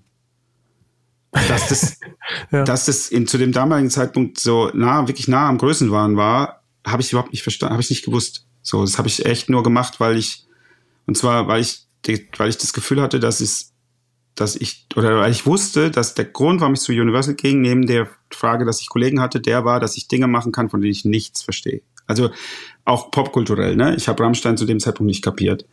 Und weil es war überhaupt nicht mein, meine Welt und ich habe das nicht verstanden und ich habe einfach gedacht, so, ich bin halt auch jemand, der, der wahnsinnig neugierig ist das heißt, das, was ich nicht verstehe, ist eigentlich immer das, was mich am meisten interessiert. Und das war bei Rammstein halt auf den Punkt so. Also das konnte man, man konnte nicht mehr nicht verstehen, was die, was das eigentlich für, wie das funktioniert. Und dann war ich da drin. Und äh, das war geil. Das waren 14 tolle Jahre, wahnsinnig viel. Ich habe, glaube ich, irgendwie 77 Remixe gemacht von Rammstein mit, mit erstens, also mit von Patch Up Boys über ja. Bob Mold, über ey, Chemical Brothers, völlig irre, weil auch Budget immer da, ne? Also war ja immer da. Die haben ja nie B-Seiten veröffentlicht. Damals war ja iTunes B-Seiten Wahnsinn. Du musstest ja immer B-Seiten haben, sonst hast du ja keine Platzierung bekommen. Ähm, völlig, völlig geisteskrank ähm, und eine der tollsten Erfahrungen. Und ich bin heute mit Emo noch befreundet, mag den wahnsinnig gerne, obwohl der wirklich ein ganz schwieriger Partner ist. Ich habe nie Stress mit Emanuel vielleicht gehabt, das glaubt mir kein Sau. Ich habe einmal mit ihm gestritten, und wir haben eine Lösung gefunden und die Lösung war sehr kreativ und nur wir haben sie verstanden, aber sie war wirtschaftlich für alle die beste Lösung und der Streit wäre richtig teuer geworden. Okay. Und das wäre, und der, äh, und das war dann halt, äh, das war so meine Art, dann mit so einem Emo umzugehen. Und das hat ja. wahnsinnig Spaß gemacht. Highlight auf jeden Fall Völkerball. Ähm, die vierfach DVD äh, Live-Album. Ja, ja. Das Buch, ich weiß nicht, ob du das Buch kennst. Ähm, nee. Das Buch ist sensationell, ja ist ja auch ein, also Emo ist ein faszinierender Typ, der hat irgendwie einen jungen Fotografen, den keiner Sau kannte, einen französischen Fotografen irgendwie entdeckt, hat den mitgenommen, zwei oder drei Jahre auf Tour. Ja. Der hat Fotos gemacht. Die Fotos sind dieses Buch. Ähm, die, die Fotos sind, also die, die Kuration, also auch die, die also der Demo war ja alles, der war ja Artdirektor, ähm, ähm, Fotoredakteur, ähm, ähm, Gestalter. Natürlich hat Dick Rudolph da einen riesen Anteil ähm, auch an der, an der ganzen Linie und, äh, und hat wahnsinnig gutes Zeug gemacht. Aber, äh, aber das Ganze, die Details, wie die Fotos komponiert sind, wie auch das Booklet, also wenn man die sich diese, die sind so diese Kreuz-Digipacks gewesen, wie die ja, gemacht stimmt. sind, wie die mhm. Fotos, also wie viel Liebe, also da war ich auch bei Meetings dabei, wie viel Überlegung, wie die Fotos miteinander kommunizieren, welches auf welcher Seite, welche Wirkung dadurch erzielt wird, das umzugestalten, sich es nochmal anzugucken. Dieses, was ich heute halt auch in bestimmten Branchen faszinierend finde, dass, dass das, das wirklich nur gut werden kann, wenn du 50 Mal drauf guckst. Ähm, das habe ich da habe ich ja. da zu to the max. Also mehr geht nicht. Und das war toll. Es hat total wahnsinnig Spaß gemacht. Es war wahnsinnig ja. belastend teilweise. Also es gibt auch sorry, no offense an, ich, also ich muss dazu sagen, ich, ich bin immer noch, also Christophs, Christoph Schneiders Sohn ist der, einer meiner best, der besten Freunde meines jüngsten Sohnes. Die sind zusammen in der Klasse. Ähm, aber und ich weiß auch nicht, ich weiß, wahrscheinlich weiß das Christoph und das ist auch alle Bandmitglieder, das können auch alle wissen so, aber es gab halt zwischen den Rammstein hieß halt Land der Angst. Das war halt der, der Spitzname für den, für Rammstein innerhalb von Universal. Land der Angst und das ist, äh, eigentlich müssten die ein Album so nennen, weil, äh, weil, aber das war natürlich echt, es war wahnsinnig belastend für, für Leute, ja. für, für Rammstein zu arbeiten. Okay. Und Warum war das so? Können wir vielleicht noch drüber reden, aber ähm, es ist, es war auf jeden Fall, ähm, es war ein, es war nicht nur ein Gefühl oder so, oder es war so, es war wirklich Wahnsinn, Wahnsinn, ja, ja, unfassbar komplex und ähm, die haben alles an die Spitze der Belast, alles an die Spitze von jeglicher Belastbarkeit getrieben und ähm, und das sind nicht und das muss ich dazu sagen, ist ganz wichtig, das sind keine ethischen Fragen im Sinne von, wie behandle ich Leute, sondern das sind, da gibt's dann auch mal, auch mal einen Fehltritt, für den man sich entschuldigen muss und auch kann. Und das haben die auch gemacht immer. Das auch Shoutout da nochmal. Sondern es liegt daran, dass man einfach das, was man tut, die Kunst in den Mittelpunkt stellt und alles, alles dem unterwirft. Also wirklich alles. Also selbst, und da sind wir wieder bei Virginia jetzt so, bei diesem einen Video. Ansonsten ist der Band es nicht immer gelungen. Ähm, aber, und es ist auch ein ganz schlechter Vergleich, aber dieses, diese absolute Konsequenz, etwas zu machen. Und gleichzeitig, wie Emus mal gesagt hat, bei, in der Doku auf Völkerball, ähm, Rammstein ist die kürzeste Linie zwischen Ursache und Wirkung. Ähm, das hört sich so leicht an und das ist so, klingt so, ist so eine einfache Formel, aber das, was du Energie da reinstecken musst, um die, genau diese Kombination Ursache-Wirkung so auf, aufeinander abzustimmen, das ist, das ganz großes Kino. Eine ganz große Leistung. Und es ist heute noch, vieles davon ist noch da und spürbar. Wir diskutieren auch manchmal drüber, Immo und ich, weil er nicht mehr dabei ist und ich auch nicht mehr. Und, äh, und wir finden auch nicht alles total zu Ende und gelungen und so, aber nach wie vor die Konsequenz hat die Band einfach. Und mhm. die, die haben das einfach, die haben das, das liegt in der Kombination dieser Charaktere und, und das ist, das ist wahnsinnig faszinierend. Ja. Das ist äh, ein großes Geschenk, mit solchen Leuten zusammenzuarbeiten. Kann ich mir gut vorstellen. Aber wenn man das jetzt so alles hört, also was du alles erlebt hast, wen du alles kennst, ich glaube, es, es, gab noch nie einen Podcast, wo so viele Namen gefallen sind von äh, Leuten, die man kennt aus der Musikbranche, äh, kann ich mir vorstellen, dass man irgendwann sagt so, gut, äh, jetzt an diesem Punkt weiß ich gar nicht mehr, wie ich weitermachen soll. Ähm, kam der bei dir irgendwann dann so jobmäßig auch, dass du dann gesagt mhm. hast, okay, jetzt muss irgendwie nochmal was anders her? Ja gar nicht so so so objektiviert oder so in so einer so einer selbst äh, so ja es kann jetzt nicht gewesen sein oder so sondern es war so es war einfach ähm, es gibt so ein paar Dinge die ich die ich ähm, auch heute noch glaube ich mit großem Werf vertrete. Und ähm, unter den Bedingungen wäre ich glaube ich bei Universal auch in Rente gegangen. Aber die Firma hat mir diese Bedingungen nicht geboten und das ist was, was ich, was ich total schade finde, weil, weil das äh, tatsächlich ein echt ein deutsches Phänomen ist. Weil in Deutschland das global manchmal auch so ist, manchmal funktioniert es, manchmal ist es völlig der Rockapierer, es ist auch ein, auch ein, ähm, ein Problem, das in anderen Branchen in Deutschland herrscht, was andere Märkte offensichtlich irgendwie anders besser. Und das ist im Prinzip der Punkt, dass du als Spezialist quasi was ja nicht par qua Definition, weil ich war ja Generalist vorher, also war ja, habe ja alles gemacht als Manager, inklusive Tourbusfahren und alles, wirklich alles, Tourbegleitung. Ähm, aber dann bin ich zum Spezialisten geworden und als Spezialist kannst du ja äh, in Deutschland irgendwie absurderweise irgendwann nicht mehr Karriere machen, sondern du musst dann irgendwann Personalverantwortung übernehmen. Und bei Universal war es wirklich so, O-Ton, ja, da musst du auch Verantwortung für Promo und Marketing übernehmen. Und meine Antwort war, äh, aber da sind doch lauter gute Leute. Das, das, äh, erstens, niemand, da gibt es gar keinen Job. Und, und außerdem, das ist ja gar nicht, was ich am besten kann, sondern am besten kann ich ja andere Dinge. Und warum soll ich denn, und wenn ich, wenn ich sozusagen einen Schritt gehen wollte, dann war so die Antwort, ja, dann musst du Promo und Marketing Verantwortung übernehmen. Und ich habe halt gedacht so, hä? In den USA oder auch in UK, da gibt es, also zum Beispiel, ich habe ja dann Leute kennengelernt, jetzt auch in dem Columbia-Job so Calvin Harris, der A&R von Calvin Harris, Executive Vice President, hast du nicht gesehen, der hat einen einzigen Act. Das ist Calvin Harris. So, ähm, der, der, der ist, ähm, der ist wahnsinnig wichtig für die Firma, wahnsinnig wertvoll für den Künstler und wahnsinnig wertvoll für diese Company. Aber der hat halt eine Assistenz und einen Praktikant und einen Junior A und die sind ein kleines Team und die sind komplett um diesen Künstler zentriert und die machen einen ziemlich guten Job. So. Mhm. Und Calvin Harris ist auch, die Story von Calvin Harris ist auch echt geil, weil, weil, und auch von dem ganzen Team, weil die wussten nicht, dass Calvin Harris der bestbezahlte DJ der Welt ist. Der konnte nicht auflegen, der war einfach nur ein wahnsinnig guter Produzent. So eigentlich wie, wie Mark Ronson, nur Mark Ronson ist mit einer Plattensammlung aufgewachsen, deswegen hat er immer aufgelegt. So, aber von der, von der, vom Prinzip waren sie einfach nur Produzenten. Und dass daraus Acts werden und Künstlerpersönlichkeiten, das war, ähm, das ist dieser Kombination von Leuten geschuldet. Und das war, und das war halt bei Universal dann halt irgendwann so der Punkt, wo sie sagt, wo ich die Antwort bekomme, so, wo ich, what's next? So, was mache ich jetzt? Mhm. So, ähm, und auch mich da nicht, die nicht in der Hinsicht dann halt aus dieser Warte heraus nicht wertgeschätzt gefühlt habe. Und das hat nichts damit zu tun, dass ich mich auf persönlichem Level wertgeschätzt gefühlt habe. Von dem Daniel, auch von Frank und Tom und allen.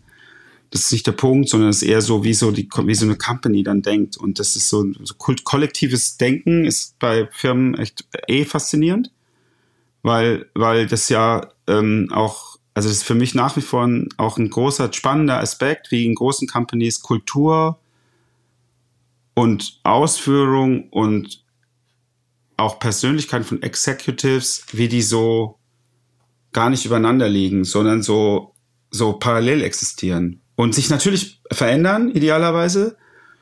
Und habe ja dann mit Sony auch eine Company kennengelernt, die komplett anders war und ich nach wie vor auch für eine der besten Firmen der Welt handle. Also so als, auch als Arbeitgeber und so. Es ist einfach eine wahnsinnig faszinierende Firma.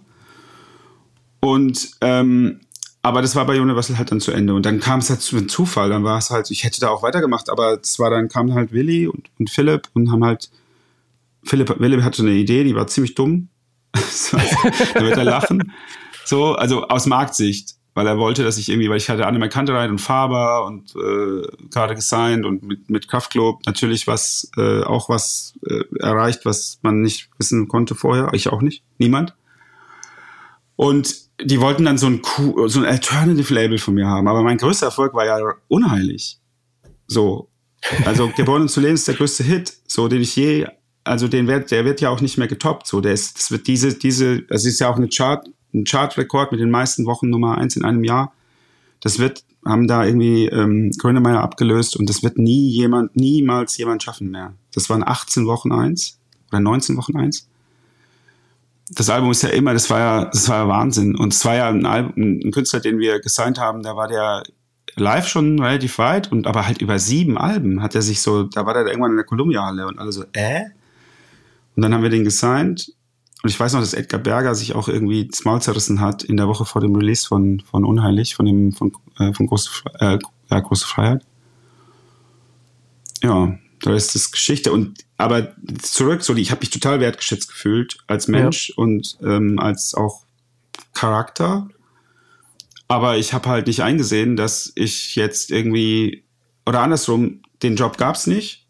Absurderweise hätte es den ein halbes Jahr später gegeben, aber halt ohne Daniel, also ein Dreiviertel, nee, ein Jahr später, aber ohne Daniel, was ich nicht hätte machen wollen. Und dann habe ich ja ein Angebot bekommen und das war dann halt so verrückt, weil wenn mir irgendwie, weil ich ja dann genau das gemacht habe. Ich habe dann Verantwortung für Promo und Marketing übernommen in der okay. Columbia-Rolle, was ja, was schon so ein bisschen auch ein Mittel, so ein bisschen ey, auch so Arschlecken war, aber es war vor allem auch echt die Neugier, das auszuprobieren. Und ich habe immer gesagt, und da werde ich heute auch noch zitiert von wunderbaren Kollegen, dass ich immer gesagt habe, ich weiß nicht, ob ich das kann, aber ich würde es gerne, ich will jetzt, will jetzt gerne wissen, ob ich es kann. Mhm. Und das ist wiederum nur auf der persönlichen Ebene, ne? Also nicht können im Sinne von äh, Performance, sondern eher im Sinne von, kann ich das, kann ich sozusagen so, ähm, ja, groß, klein, Detail, ja. ähm, kann ich das und möchte ich das auch. Also, also will ich das auch weiterhin machen und äh, dann irgendwann. Und ich habe immer so ein, das habe ich ein paar Mal gemacht, das war auch irgendwie, ähm, ich habe immer gesagt, ich mache was drei Jahre. Wenn ich nach drei Jahren das Gefühl habe, das ist nichts, das ist, das muss sich irgendwie verändern, dann verändere ich es. Das ist ein ganz guter Punkt. Äh, du bisschen länger hast du bei Sony dann doch noch durchgehalten. Ähm, Jahre, ja. ja, aber dann war auch da ähm, Ende und mhm. Jetzt bist du bei ähm, Bits. Bei Bits, genau. Äh, einem Startup im Prinzip, also ja. dann doch wieder was ganz anderes. Vielleicht magst du kurz mal erzählen, was ihr da vorhabt, was ihr da bislang schon gemacht habt. Ja, erzähle ich gern. Also ähm, die, die Story, wie ich dazu gekommen habe, ist wieder einer von diesen Zufällen. Ich habe einfach ein, ein Momentum und ich habe irgendwas aufgenommen, Sinns, von der Sinneswahrnehmung her und habe es irgendwie offensichtlich im Gehirn verarbeitet und dann habe ich was gemacht, nämlich einfach auf einen LinkedIn-Post, was ich noch nie gemacht hatte, geantwortet, dass ich den Post gut finde. Und, und zwar ähm, offensichtlich, und der Post war relativ mysteriös. Und ich, und da waren so ein paar Sachen drin, die haben mich getriggert. Und ich habe dann einfach geschrieben, ey Michael, Michael, das hört sich total spannend an. Ich, ich wünsche euch da viel Glück mit der Idee. Und die Idee war wirklich, und es gab keine Idee. Also es gab eine Idee. Michael wusste das, ich wusste das nicht. In dem Post stand einfach im Prinzip, ey, ich bin jetzt raus bei Amazon. Ich fand ein paar Sachen bei Amazon extrem cool. Ich bin wahnsinnig dankbar. Hat dann so ein paar Principles, die es ja so gibt, wenn man sich damit beschäftigt. Amazon Leadership Principles. Das ist super faszinierend. Das ist ein wahnsinnig ja. gutes Framework. Unglaublich gut durchdacht. Kann so eine Company dann irgendwann auch nicht mehr einhalten, leider. Ähm, zu groß. Und ähm, dann haben sie, hat er gesagt, fand ich immer super. Ähm, und ähm, aber ich mache jetzt was Neues und ich kann auch nicht drüber reden, aber das, was ich da mache, da ist es, da ist es immer noch am Start und ich, ich verkürze jetzt, ne, und popularisiere. Ja, und ich habe noch ein paar andere Prinzipien, die mir wichtig sind und die werden wir da irgendwie auch versuchen umzusetzen. Und diese Stichworte haben mich so getriggert, dass ich einfach Michael geschrieben habe, Michael, das, das hört sich spannend an, viel Glück. Und dann hatte ich so fünf Minuten später hatte ich eine Message, wollen wir mal telefonieren und so irgendwie so. Und dann haben wir telefoniert und dann hatte ich äh, relativ schnell, habe ich geschnallt, was sie da machen wollen und vor allem nicht, was sie da jetzt tatsächlich konkret als Produkt machen, sondern was, warum sie es machen. Und das ähm, und zu dem Zeitpunkt, und das hat sich ein bisschen verändert, ehrlich gesagt, aber ich bin, ich finde es ein faszinierendes Buch, Start with Why. Also mhm. warum machst du was? Und mittlerweile finde ich das Wie fast noch wichtiger als das Why, aber das ist eine, also How noch fast wichtiger als das Why, aber das Why war halt da ziemlich ziemlich gut beschrieben so und äh, und und dann auch in dem Telefonat vor allem und dann habe ich ähm, und dann habe ich gesagt dann haben wir gesagt komm lass mal drüber nachdenken und haben uns nochmal zu dritt getroffen mit dem zweiten Gründer mit dem Alex Alex Frank und das war ein super Gespräch. Ich hatte so eine Liste von Fragen. Also wirklich, ja. ich habe die vor kurzem mal wieder gesehen. Die waren, die sind auch echt gut gewesen. Dafür, dass ich da, da zu dem Zeitpunkt noch so wenig Ahnung hatte von der Materie. Und dann habe ich mich mit denen getroffen. Davon vielleicht ein Drittel der Fragen haben wir überhaupt nur angeschnitten. Und danach habe ich innerlich entschieden, ich mache das. Und okay. ich habe dann mit meiner Frau gesprochen und meine Frau hat gesagt, ey, du bist, du wärst verrückt, wenn du es nicht ausprobierst. Weil das ist, ähm, nicht so im Sinne von, oh, du wirst dich ewig äh, auspeitschen, weil du es nicht gemacht hast und so im Sinne von so, ähm, sondern einfach nur, weil die Situation, in der wir waren oder in der wir sind als Familie, in der ich war als Person in dem Moment, absurderweise perfekt war für diesen Versuch. Und, ähm, und dann habe ich, äh, hab ich gesagt, ja klar, machen wir das. Und dann hatte ich sofort wieder einen Job. So, und äh, oder eine Aufgabe, sehr viel wichtiger. Und dann, und da ist dann auch ein Job geworden und dann haben wir, habe ich da so, wie man das, also so ein bisschen im Hintergrund mitgewurschtelt und sehr viel gesprochen mit Alex vor allem, den ich noch nicht so kannte. Und dann habe ich da im Februar angefangen, Anfang mhm. Februar. Aber da war ich schon, schon tief drin in der Materie. Und okay. hatte auch, dazwischen habe ich noch eine, eine, so eine, was ich auch jedem empfehlen kann, Shoutout an, äh, ähm, na, jetzt muss ich kurz hier in meinen Link, Section, Section 4, Scott Galloway. Ja. Ähm, Section 4 ist seine Bildungsfirma, die, die quasi digital jetzt auch auf so einer Abo-Basis, ganz interessant, ähm, MBA-Level, amerikanische High-End ähm, quasi Businessökonomie und er als Marketing-Gott, würde ich sagen. Ja. Ähm, als derjenige, der diese Firma gegründet hat und sie auch maßgeblich mitprägt. Und da habe ich dann im Dezember habe ich dann so einen Sprint gemacht, der wahnsinnig toll war. Ja, und dann bin ich pumped da reingegangen und äh, jetzt haben wir, wir haben dann gelauncht vor fünf Wochen ungefähr. Davor wahnsinniger Ritt, das alles fertig zu kriegen, weil das Legal Framework allein war irre. Ähm, und dann sind wir beim Produkt. Das ist eine Blockchain-Anwendung.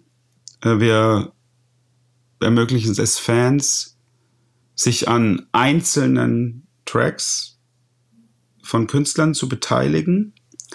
Daraus entsteht so eine Funding-Summe in der Summe. Das ist eine, das hat eine gewisse Kryptologik. Ähm, du brauchst aber kein Wallet und kein Kryptowissen und auch nicht, du musst auch nicht wissen, was ein NFT ist. Ähm, musst dich nicht mit mehr NFT-Hype beschäftigen. Das ist eh ziemlich langweilig. Ähm, sondern du hast, technisch gesehen sind das NFTs. Ähm, oder, oder technologisch ist besser gesagt, weil technisch gesehen haben sie es noch ein bisschen ja. anders gelöst. Aber ähm, technologisch sind es NFTs und es sind also Verbriefungen von diesen Beteiligungen und die Summe geht an die Künstler und ist ein Funding, aber nur auf einen Anteil ihrer Erlöse. Die anderen Erlöse bekommen sie monatlich ausgezahlt. Die mhm. Künstler wie dann auch die Rückflüsse an die Fans, basierend auf den Streaming-Einnahmen und ähm, und das ist, sagen wir mal, ökonomisch auch so eine Startup-Logik von wir haben ganz tolle Angels, wir sind Angel finanziert, wir haben keine VCs drin, das ist super. Die stehen, wollen alle, aber wir brauchen es nicht. Mhm. Und solange wir es nicht brauchen, werden wir es auch nicht machen. Ähm, in der Logik ist es, ist es dann so, dass, dass die Idee, die Wertschöpfung entsteht über die Communities. Ja. Also die Communities, die um Künstler und um diese Vestings herum, Fan-Vesting, ist jetzt auch kein Begriff von uns. Denk, Leute haben gedacht, das haben wir erfunden. Das gibt es schon ewig. Also die Web 3 Bewegung, würde ich fast sagen, ist ja eine faszinierende, weil sie natürlich per Definition sehr, sehr offen ist und man da echt mitmachen kann.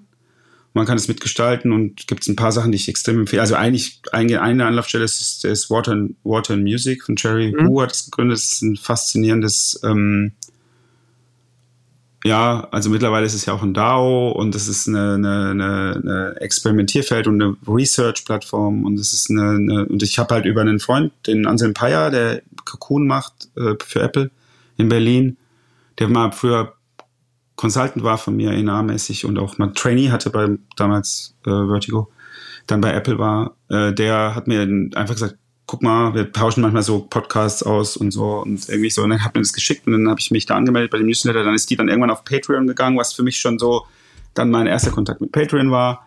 Ja. Äh, und Crowdfunding war ja mal irgendwie sehr hip, aber ist ja, es ist ja nach wie vor, aber halt nicht für Musik und nicht für Künstler geeignet. Aus meiner Sicht Patreon schon. Mm, aber dann wiederum halt relativ klein von, von der Distribution her. Und hier hast du ja, wir kombinieren das, weil du hast, hast diesen Patreon-Charakter dann irgendwann auf der Plattform beziehungsweise auf entsprechenden technischen Lösungen. Ob das jetzt beim einen Künstler ist, wird es Discord sein, bei dem anderen macht es keinen Sinn. Eine Künstlerin ähm, und ähm, und im Übrigen, ich würde es sehr gerne komplett durchchanneln, ich kann es aber nicht. Ähm, und ich würde es gerne lernen, aber ich bin da nicht, leider aus bestimmten Gründen auch nicht so gut. Ähm, aber in so, also die Künstlerinnen können das nutzen, um sich zu fanden, bleiben dann per Definition erstmal so in, in der ersten Ableitung der Idee unabhängig, im doppelten Sinne, weder von uns abhängig, weil wir nur einzelne Tracks machen. Wir machen auch immer nur Verträge ja. für einzelne Tracks. Wir haben zwei Künstler, die auf besonderen Wunsch, weil die es wollten, mehrere Tracks für uns machen und da auch schon so ein ganzes Framework an. Aber mir wäre es tatsächlich lieber, wenn das alles einzelne Verträge wären. Das ist dann ein Vertrag über zehn Songs, in dem einen Fall, im anderen Fall sechs oder acht. Ähm, aber wir, wir, aber wir, der Ansatz ist nicht, du musst so und so viele Songs für uns machen, du machst immer nur einen. So. Und die einzelnen Songs sind auch, haben auch a life of its own, also sowohl was die Plattform und die Ökonomie dahinter, als auch was diese äh, Communities angeht, wobei natürlich logisch ist, dass wenn ein Künstler mehrere Tracks macht, dann wird man diese Communities zusammenfassen, auch ja. unter dem Dach des Künstlers sozusagen. Und wir glauben einfach, dass diese Beziehungen, die, also die Annahme ist, dass die Beziehungen, also die Musikindustrie schon immer davon gelebt hat, von den Beziehungen, aber niemals nicht besonders gut war, die eigentlich zu echt zu zelebrieren. Also das, es gibt Bereiche, da geht es, da kriegen die das hin. Das ist ein einzelnes Konzert, also ein Abend, ein Erlebnis auch ein Festival auf eine Art, aber da schon auch, schon würde ich schon sagen, auch schon teilweise ähm, schon nicht mehr. Und, ähm, und dann hast du halt, äh, und dann hattest du halt für den Tonträgerhandel und der räuchte dann halt vom Mediamarkt äh, Zentraleinkauf bis irgendwie der nerdige Plattenfirmen, äh, der nerdige Plattenladenbesitzer, der eh alles, alle Scheiß, alle Scheiß findet. Also so, auch so, ja. so im nikormischen Sinne und äh, oft karikiert und so, aber das, das, das, das, die Beziehung zwischen den Fans und vor allem diesen ersten Fans in der, in der Historie oder zu bestimmten Zeitpunkten einer Karriere von einem Künstler und den Dings, die ist ja nicht, die ist ja nicht nachvollziehbar. Weil, und, und heute haben wir so eine Art Pseudo-Platt, also wir haben so eine Pseudo-Beziehung, die dann über Following ist und Profile, weil das Künstlerprofil auf Insta, was ja technisch gesehen gleichwertig ist wie das von dem Follower, das ist ja erstmal eine schöne Idee. Aber beides sind ja nicht echt, weil beide gehören ja nicht den Künstlern und nicht den Followern, sondern beides sind im Prinzip Plattformen in der Plattformökonomie und auch in der Plattformlogik gehören die der Plattform. Und mhm. wenn die Plattform halt ein bestimmtes Geschäftsmodell hat, wie dann irgendwann Facebook, dann bedeutet es halt für einen Künstler wie Sido, der halt der größte Künstler war auf Facebook, was die Follower angeht, dass der halt, wenn der halt alle seine Follower ansprechen würde, dann müsste der 75.000 Euro auf den Tisch legen weil es so teuer ist, einen Sponsored Post zu machen an diese, wahrscheinlich, keine Ahnung, 1,7 Millionen Follower. Und das ist ja total bescheuert. so. Also für, vor allem für Künstler. Ich meine, für einen Markenartikler oder für, für irgendeine Kooperationspartner ist das ja jetzt kein Geld, aber für ihn, der ja von dieser, also auch die Follower leben ja von der Kommunikation von Sido. Und deswegen ist diese, und auch, natürlich macht er da viel und da wurde ja auch viel kommuniziert, weil du ja auch den Feed hattest. Aber die direkte Ansprache war ja nicht möglich und ist nicht nach wie vor nicht möglich. Und das ist unsere Wette, dass du halt mit diesen sehr, am Anfang sehr kleinen, aber skalierbaren Communities um Künstler herum und auf der Plattform selber und, ja. und so weiter, dass du damit ähm, eine Wertschöpfung in Gang setzen kannst, die ja. teilweise noch tatsächlich müsst, noch nicht bekannt ist. Wir wissen es nicht. Okay. Aber wir haben Annahmen gemacht und die Annahmen haben bisher eigentlich alle gestimmt. Okay. Bis auf die, die wir gemacht haben und die gar nicht stimmen und die sind dann eher so, dass sie, dass man sich im Nachhinein fragt, wie bescheuert wir eigentlich sind, warum wir da so defensiv Annahmen gemacht haben. Weil es ja eigentlich, also zum Beispiel eine Annahme ist, dass wir gesagt haben, wir glauben, dass so der durchschnittliche Warenkorbpreis für so eine Auktion so zwischen zwei und vier Euro waren, sind. War so eine Annahme. Das hatte dann, hat dann zu einer gewissen Logik auch geführt weil wir ja Communities einer gewissen Größenordnung auch bauen wollen um Künstler. Und bei größeren Künstlern ist es dann umso wichtiger, weil du ja sonst, du hast irgendwie, keine Ahnung, wir haben den Fall jetzt tatsächlich gehabt, jemand hat 4,7 Millionen Follower auf TikTok und am Ende können halt nur, nur in Anführungszeichen, 700, ich glaube 700, es waren knapp 700 Leute, sieben, oder zwischen 700 und 900 ähm, Leute am Ende wirklich Teil von dieser Story sein. Bei in dem Fall 24 Tim. Und und das war zum Beispiel, und die Annahme war falsch, weil die Annahme, weil die Realität ist, dass sie zwischen 20 und 25 Euro ausgeben. Hm. Durchschnitt. Okay. Ja, okay. Und ähm, das aber auf einer Plattform, die so gebaut ist, dass die Leute sich nicht verschulden können, weil das ist ganz wichtig. Also das hat mehrere Aspekte. Weil verschulden würde bedeuten, die Leute würden sehr hohe Anteile kaufen. Es würde darum bedeuten, es wären noch weniger Leute. Und im schlimmsten ja. Fall, je nachdem, wenn man es quasi unkontrolliert oder dann würde es bedeuten, dass einer alles kaufen könnte. Hm. Und wenn einer alles kauft, dann hast du zwei Probleme. Der eine ist, der eine ist wieder Abhängigkeit, ist scheiße, wollten wir nicht. Und das zweite ist Geldwäsche, wollen wir auch nicht. Und das dritte ist also theoretisch, ne? Also wenn du wenn du genug Assets alleine besitzt, dann kannst du das sozusagen nutzen, theoretisch, oder zumindest Gesetz. Der Gesetzgeber würde das, könnte das vermuten, das ist auch völlig in Ordnung. So, das heißt, wir haben das so gebaut, dass das sowohl was Verbraucherschutzinteressen angeht, als auch was solche Interessen geht, auch als was das ganze regularische, regulatorische angeht, weil es ist ja nun mal ein Finanzprodukt per Definition. Die Frage ist halt welches. Ähm, das haben wir hingekriegt. Okay. Jetzt so ganz vereinfacht runtergebrochen. Ich hätte das mir auch einmal kurz angeschaut und ich denke, da wird es dann ja auch weitere Steigerungen geben. Künstler, Künstlerin sagt, hat diesen einen Track, du sagst, mhm. ihr arbeitet mit Tracks. Den möchte ich, keine Ahnung, in x Wochen veröffentlichen und ihr könnt Anteile kaufen. Also dieser Track wird sozusagen in einen gewissen, ihr nennt es, glaube ich, Bits, ne, diese Anteile. Ja, was auch, äh, klingt das ist alles so wahnsinnig, klingt wahnsinnig stringent und so, wie das, das ja. wie das jetzt alles ist. Aber das sind natürlich Prozesse, ne? Und das sind halt auch teilweise dann wieder Zufälle. Das also, glaube ich, ja. Bits ist tatsächlich, tatsächlich anders entstanden und ähm, ein bisschen. Und am Ende ist es jetzt total logisch, dass diese eine kleinste Einheit auch Bits heißt. Also Bit in dem Fall. Ja. Oder Bits, immer noch Bits. Okay. Ähm, und halt auch Bits heißt, was ganz schön ist und, ähm, und halt im Prinzip logisch, also in der dritten und vierten Ableitung theoretisch auch eine Währung sein könnte. Ja. Was wir aber ähm, aus sehr guten Gründen, was wir erstmal nicht spannend finden. Also erstmal, oder sagen wir mal, im, für den ersten Produktlaunch äh, nicht spannend genug fanden. Hm. Aber was wir natürlich machen können, und Bits könnte eine, eine, Währung sein, in der quasi nur auf der Plattform Besitzer von Bits untereinander Anteile verkaufen und kaufen können und die Communities dadurch theoretisch sogar verändern können und sich verändern können. Also sie können sich. Ja. Ähm, aber es könnte auch so sein, dass halt irgendwann äh, die Bits irgendwie und, und die NFTs, die das technisch gesehen sind, ähm, und die man halt, jeder kann halt aus seinem, aus seiner verbrieften Beteiligung ein NFT minden auf der Plattform, ähm, was interessante Effekte hat gerade. Ähm, und dann kannst du, äh, dann könntest du die theoretisch ja irgendwann mal tradable machen. Aber machen wir nicht. Also okay. im Moment machen es nicht und wir haben es jetzt auch nicht, also wir haben es im perspektivisch, strategisch irgendwann vorgesehen, aber wir haben, glaube ich, das so gut durchdacht, dass wir, dass der Zeitpunkt ganz entscheidend sein wird und da muss sich mehr im Außen ändern als bei uns auf der Plattform. Sondern, mhm.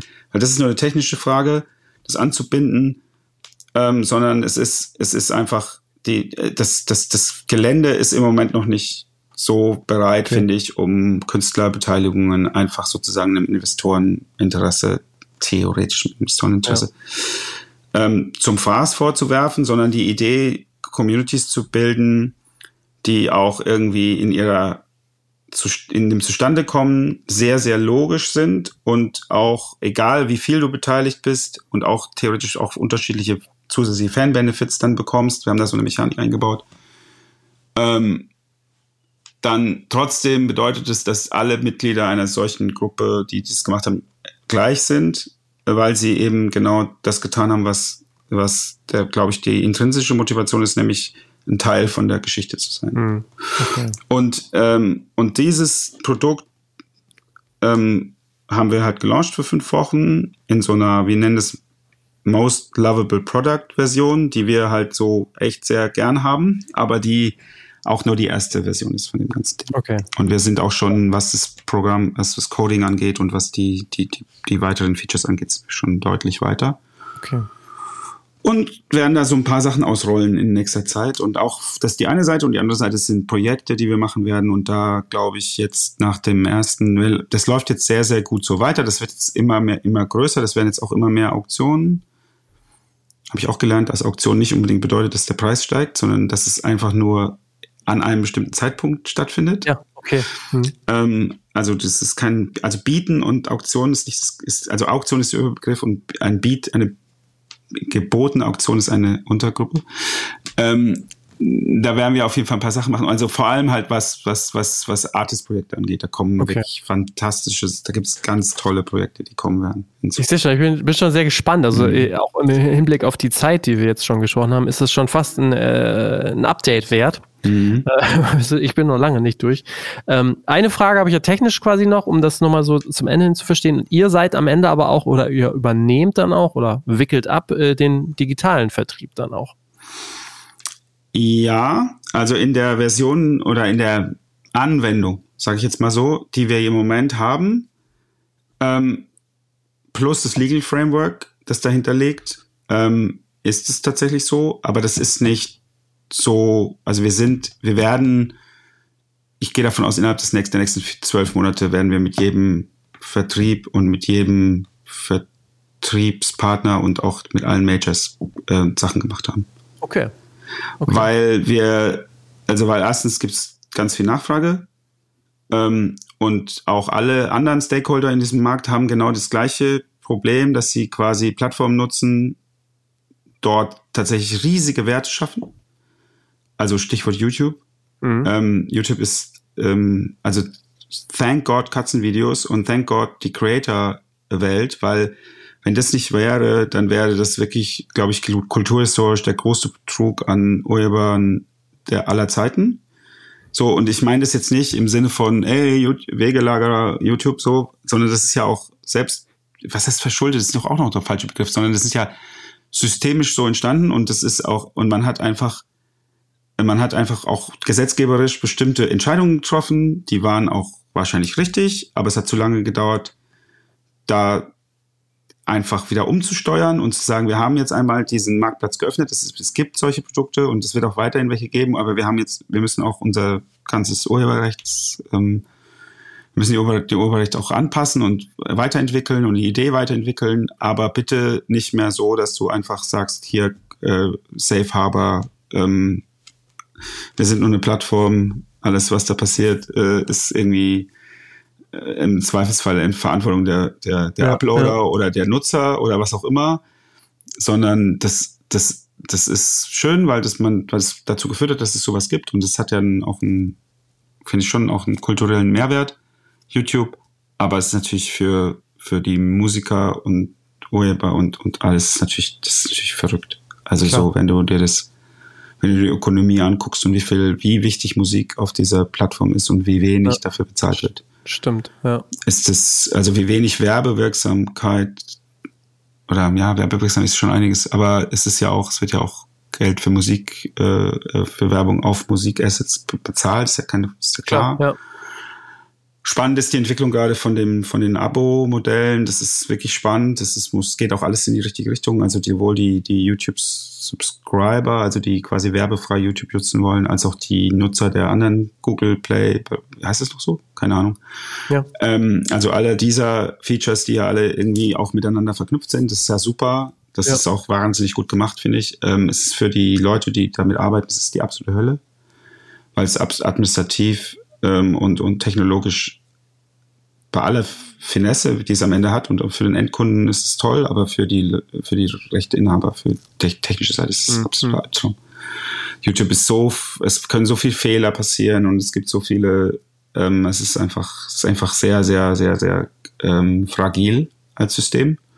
Das werden die anders sehen, aber ähm, ich bin da, bleib da bei meiner Meinung und da gibt es auch wieder, ich habe, ich kann es auch beweisen, so, ähm, weil da einfach Dinge passieren, die dürfen, die würden bei Spotify und Co. oder bei anderen gebauten Plattformen einfach niemals passieren. Mhm. Die passieren mhm. da. Da gibt es Fehler, die AIs machen, irgendwelche Bots. Also AI, Bots ist nicht so richtige Wort, aber AI-driven ähm, Kontrollprozesse, äh, irgendwelche Beschwerden.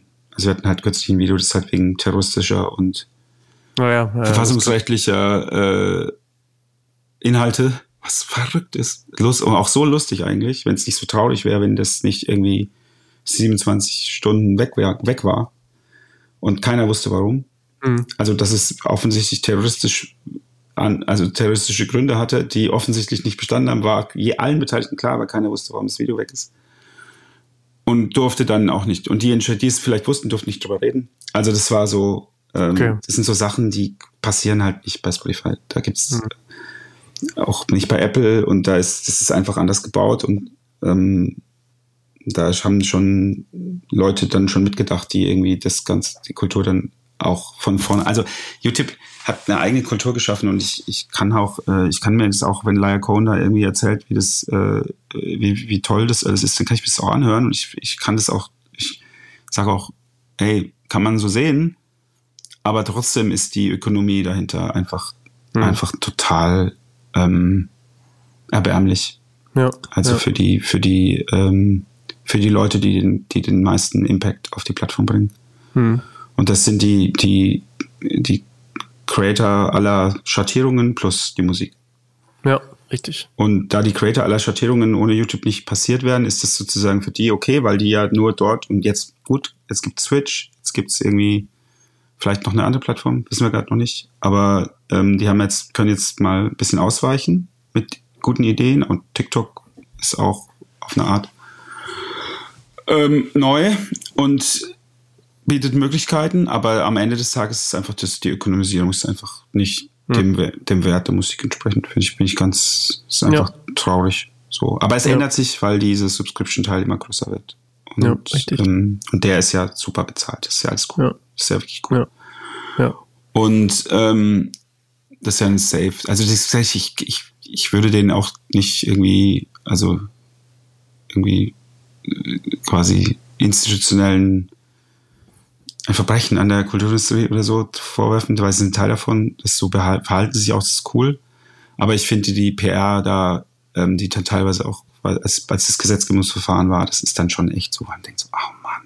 Ey. Ja, klar. Ja, so, klar. Wenn, wenn alle, wenn ich denken würde, dass meine Künstler oder unsere Künstler so doof wären, dann hätten wir eine ganz andere Plattenindustrie. Dass sie es aber nicht sind und gut vertreten sind, kann ich, kann ich, kann ich einfach bestimmte Behauptungen einfach nicht. Das ist einfach lächerlich. Ja, ja. ja. Also die, jede Plattform, die, das, das kann ich auch jedem sagen, das bin ich auch echt outspoken, jede Plattform, die einfach vermeldet, wie viel Geld sie an Urheber aufgeteilt hat, äh, ausgeschüttet hat, im Jahr X oder seit ihrer Gründung, hat offensichtlich den Leiche im Keller. Weil wie wir, wenn man relativ schnell überlegen muss, muss das ja in Relation zur Nutzung und in Relation zu der Einkommenssituation der Plattform, also sprich, was kann, was kann in der Plattform, was verdient Google mit YouTube? Und was verdienen sie mit den Daten, die sie über die Nutzer holen? Und das wird, da will ich ja nicht meinen Anteil. Das finde ich noch legitim, weil dafür ist die Plattform gebaut.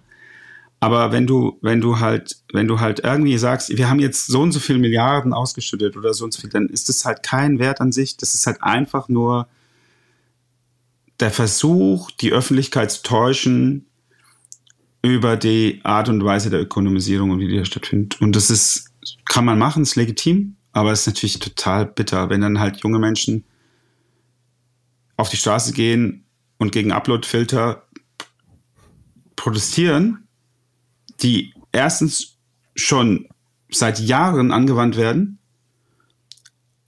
Klar, also, ja, genau. Und, und der Sinn und Zweck neben der Möglichkeit, Content-ID, also tatsächlich Gelder zuzuweisen, der ist, damit Geld zu verdienen. Weil, das, weil YouTube kann nicht funktionieren ohne irgendeine Art Filter, ähm, Filter aufzubauen und dann damit über die, über diese Daten, die dann zurückkommen, ihre User zu kategorisieren. Das ist, das ist einfach bescheuert. Das ist einfach wirklich, das tut mir total leid für junge Menschen und, und Leute, die, die zu Recht für ein freies Internet und für eine, für ein neues Urheberrecht und was auch immer auf die Straße gehen, was sie sich dann da vor den Karren spannen lassen. Das ist einfach lächerlich. Ja. Das ist echt sehr schade, aber da habe ich jetzt mal böse gerade gewesen. Sorry. Sorry, YouTube. Aber ey, ich, ey, aber, ja. aber andererseits, ne, auch da jetzt wieder dieser Case, den wir da hatten, das deutsche YouTube-Team hat sich einfach total super verhalten. Okay. Und wir haben, wir haben, und, und die Kommunikation war für alle die Hölle, aber sie haben, das ist einfach ein geiles Team und es sind tolle Leute und es macht Spaß, mit ihnen zusammenzuarbeiten. Also das ist auch wieder klassisch Musikindustrie, ne? Du hast einfach, es passieren Dinge, die sind wirklich fürchterlich, aber die Leute, die dort arbeiten, haben trotzdem die richtige Motivation. Hm. Okay. So, und äh, auch das, auch das gleiche gilt für das englische YouTube-Team und das gleiche gilt für das Vevo-Team und das gleiche gilt für die Leute, ja. warum die Leute morgens aufstehen und warum die diesen Job machen und teilweise zu wirklich schlechten Gehalt, äh, Gehältern, auch im Vergleich zu an, anderen Industrien, ist immer, ist eigentlich, das ist wirklich durch die Bank so. Die Motivation ist, Teil von etwas zu sein, was sie selber extrem lieben. Mhm. Okay. So, und das ist, genau. Ja, das ist schon fast, naja, also das, das Letzte, was sie extrem lieben, dafür stehen sie auf. Das ist schon fast ein gutes Schlusswort hier. Ähm, wie gesagt, also äh, könnte ich mir vorstellen, dass man einfach nochmal spricht, wenn ihr bei Bits noch mehr gelauncht habt. Mhm. Äh, in ein paar Monaten, wenn du Lust hast. Ich glaube, wir haben schon sehr lange jetzt hier, oder vor allen Dingen du gesprochen. Ich weiß, du musst, äh, hast gleich noch einen Termin. Mhm. Deshalb äh, muss ich sagen, vielen Dank für das, was du alles mit uns äh, geteilt hast. Wie gesagt, ich glaube, das war ein Podcast. Es gab noch nie so ein Name-Dropping hier. Ich hoffe, alle, äh, die ja, da äh, gedroppt aber wurden. Aber sorry, da muss ich den Ball zurückspielen. Das, ist natürlich, das liegt natürlich an der Art deiner Fragestellung, weil du hast zum Beispiel nach diesen Highlights gefragt und ich werde, es, und ich werde, ähm, natürlich habe ich Dinge noch nicht, nicht dann ich erzählt, weil es dann einfach auch nicht, also zwar teilweise total sogar bedeutender ist, finde ich, aber nicht passte. Und da gibt es auch noch andere, ein paar andere Namen. Aber, aber es ist am Ende und das ist das Wunderbare an dieser Industrie. Das ist ein, ein People's Business und es ist total äh, so was für ein blödes Wort. Aber das ist, ähm, ich habe gestern mit jemandem über, das, über die Bedeutung des Wortes oder das, das sehr, sehr äh, auch irgendwie nicht so wahnsinnig sexy. Äh, man sieht sich zweimal im Leben, aber wenn man das mal ein bisschen weiter denkt, dann bedeutet es auch eine gegenseitige Fürsorge und und glaube, die Leute in der Musikindustrie haben das bis auf wenige Ausnahmen ziemlich verinnerlicht, ja. dass man sich zweimal im Leben sieht und deswegen gehen sie auch ähm, bei aller, ähm, vor allem bezogen auf die Persönlichkeitsstruktur vieler Player in dem Ding, gehen sie eigentlich sehr, sehr gut miteinander um. Und das ja. ist, ähm, und natürlich gibt es Sachen, die sind weird und versteht keiner von außen, aber, aber insgesamt muss ich sagen, dass dieses People's Business zu Recht auch so eine Faszination hat. Sind wir wieder bei dem, was ich vorhin gesagt habe. Und du hast Fragen gestellt, was sind die Highlights? Und die Highlights sind per Definition für mich immer mit Menschen verbunden und nicht, weil ich jetzt Schön, irgendwie ja. äh, so, ähm, sondern das ist ja, das liegt ja in der Natur der Sache. Und ja. deswegen gab es ja relativ viel Name-Dropping. Ähm, aber das sind auch viele Leute dabei, die, glaube ich, ein bisschen in Vergessenheit geraten, geraten könnten. Ob es jetzt ein Tobi Hach ist oder ein Mario Thaler, der, glaube ich, nicht mehr produziert. Ich muss den mal wieder anrufen. Ähm, so, das sind, ähm, das sind echt Leute, die, die diese, diese Kultur in Deutschland und echt geprägt haben für ein paar Jahre und ähm, die waren eine wichtige Inspiration ja, für cool. mich. Nee, war auch äh, schön, das alles zu hören. Es baut sich ja immer mehr dann ein Bild, so auch durch die ganzen anderen Podcasts im Kopf auf. Genau. Ja, ja. Ey, vielen, vielen Dank für deine gerne, Zeit. Gerne, gerne, Und, gerne. Ähm, mach's gut. Dankeschön. Ciao. Tschüss. Vielen Dank fürs Durchhören und ich glaube, das war mit der längste Podcast, den wir jemals ausgestrahlt hatten. Wir ähm, hatten überlegt, ob wir ihn kürzen sollen, uns dann aber dagegen entschieden, weil ich denke, der Inhalt spricht für sich und der ist auch so interessant, wie wir fanden, dass wir es so drin lassen wollten. Und ich hoffe, euch ging es genauso. Gebt da gerne Feedback ab. Ähm, nächste Woche geht es weiter mit Eva Ries. Die hat gerade das Buch Wu-Tang is Forever veröffentlicht. Sie ist internationale Musikmanagerin und hat unter anderem den Wu-Tang Clan als Managerin begleitet. Und das in den 90ern. Sie war oder sie ist weißer deutscher Rockfan in New York gewesen, anfänglich der absolute Kulturschock für sie und sie erzählt, wie sie sich durchgebissen hat. Das lohnt sich, das ist eine coole Geschichte. Nächsten Sonntag, 9 Uhr. Und zum Ende hin der Hinweis, wenn es um Ticketing und entsprechende Ticketlösungen geht, dann denkt bitte an unseren Podcast-Partner Ticketmaster. Macht es gut, habt noch ein paar schöne Tage. Ciao.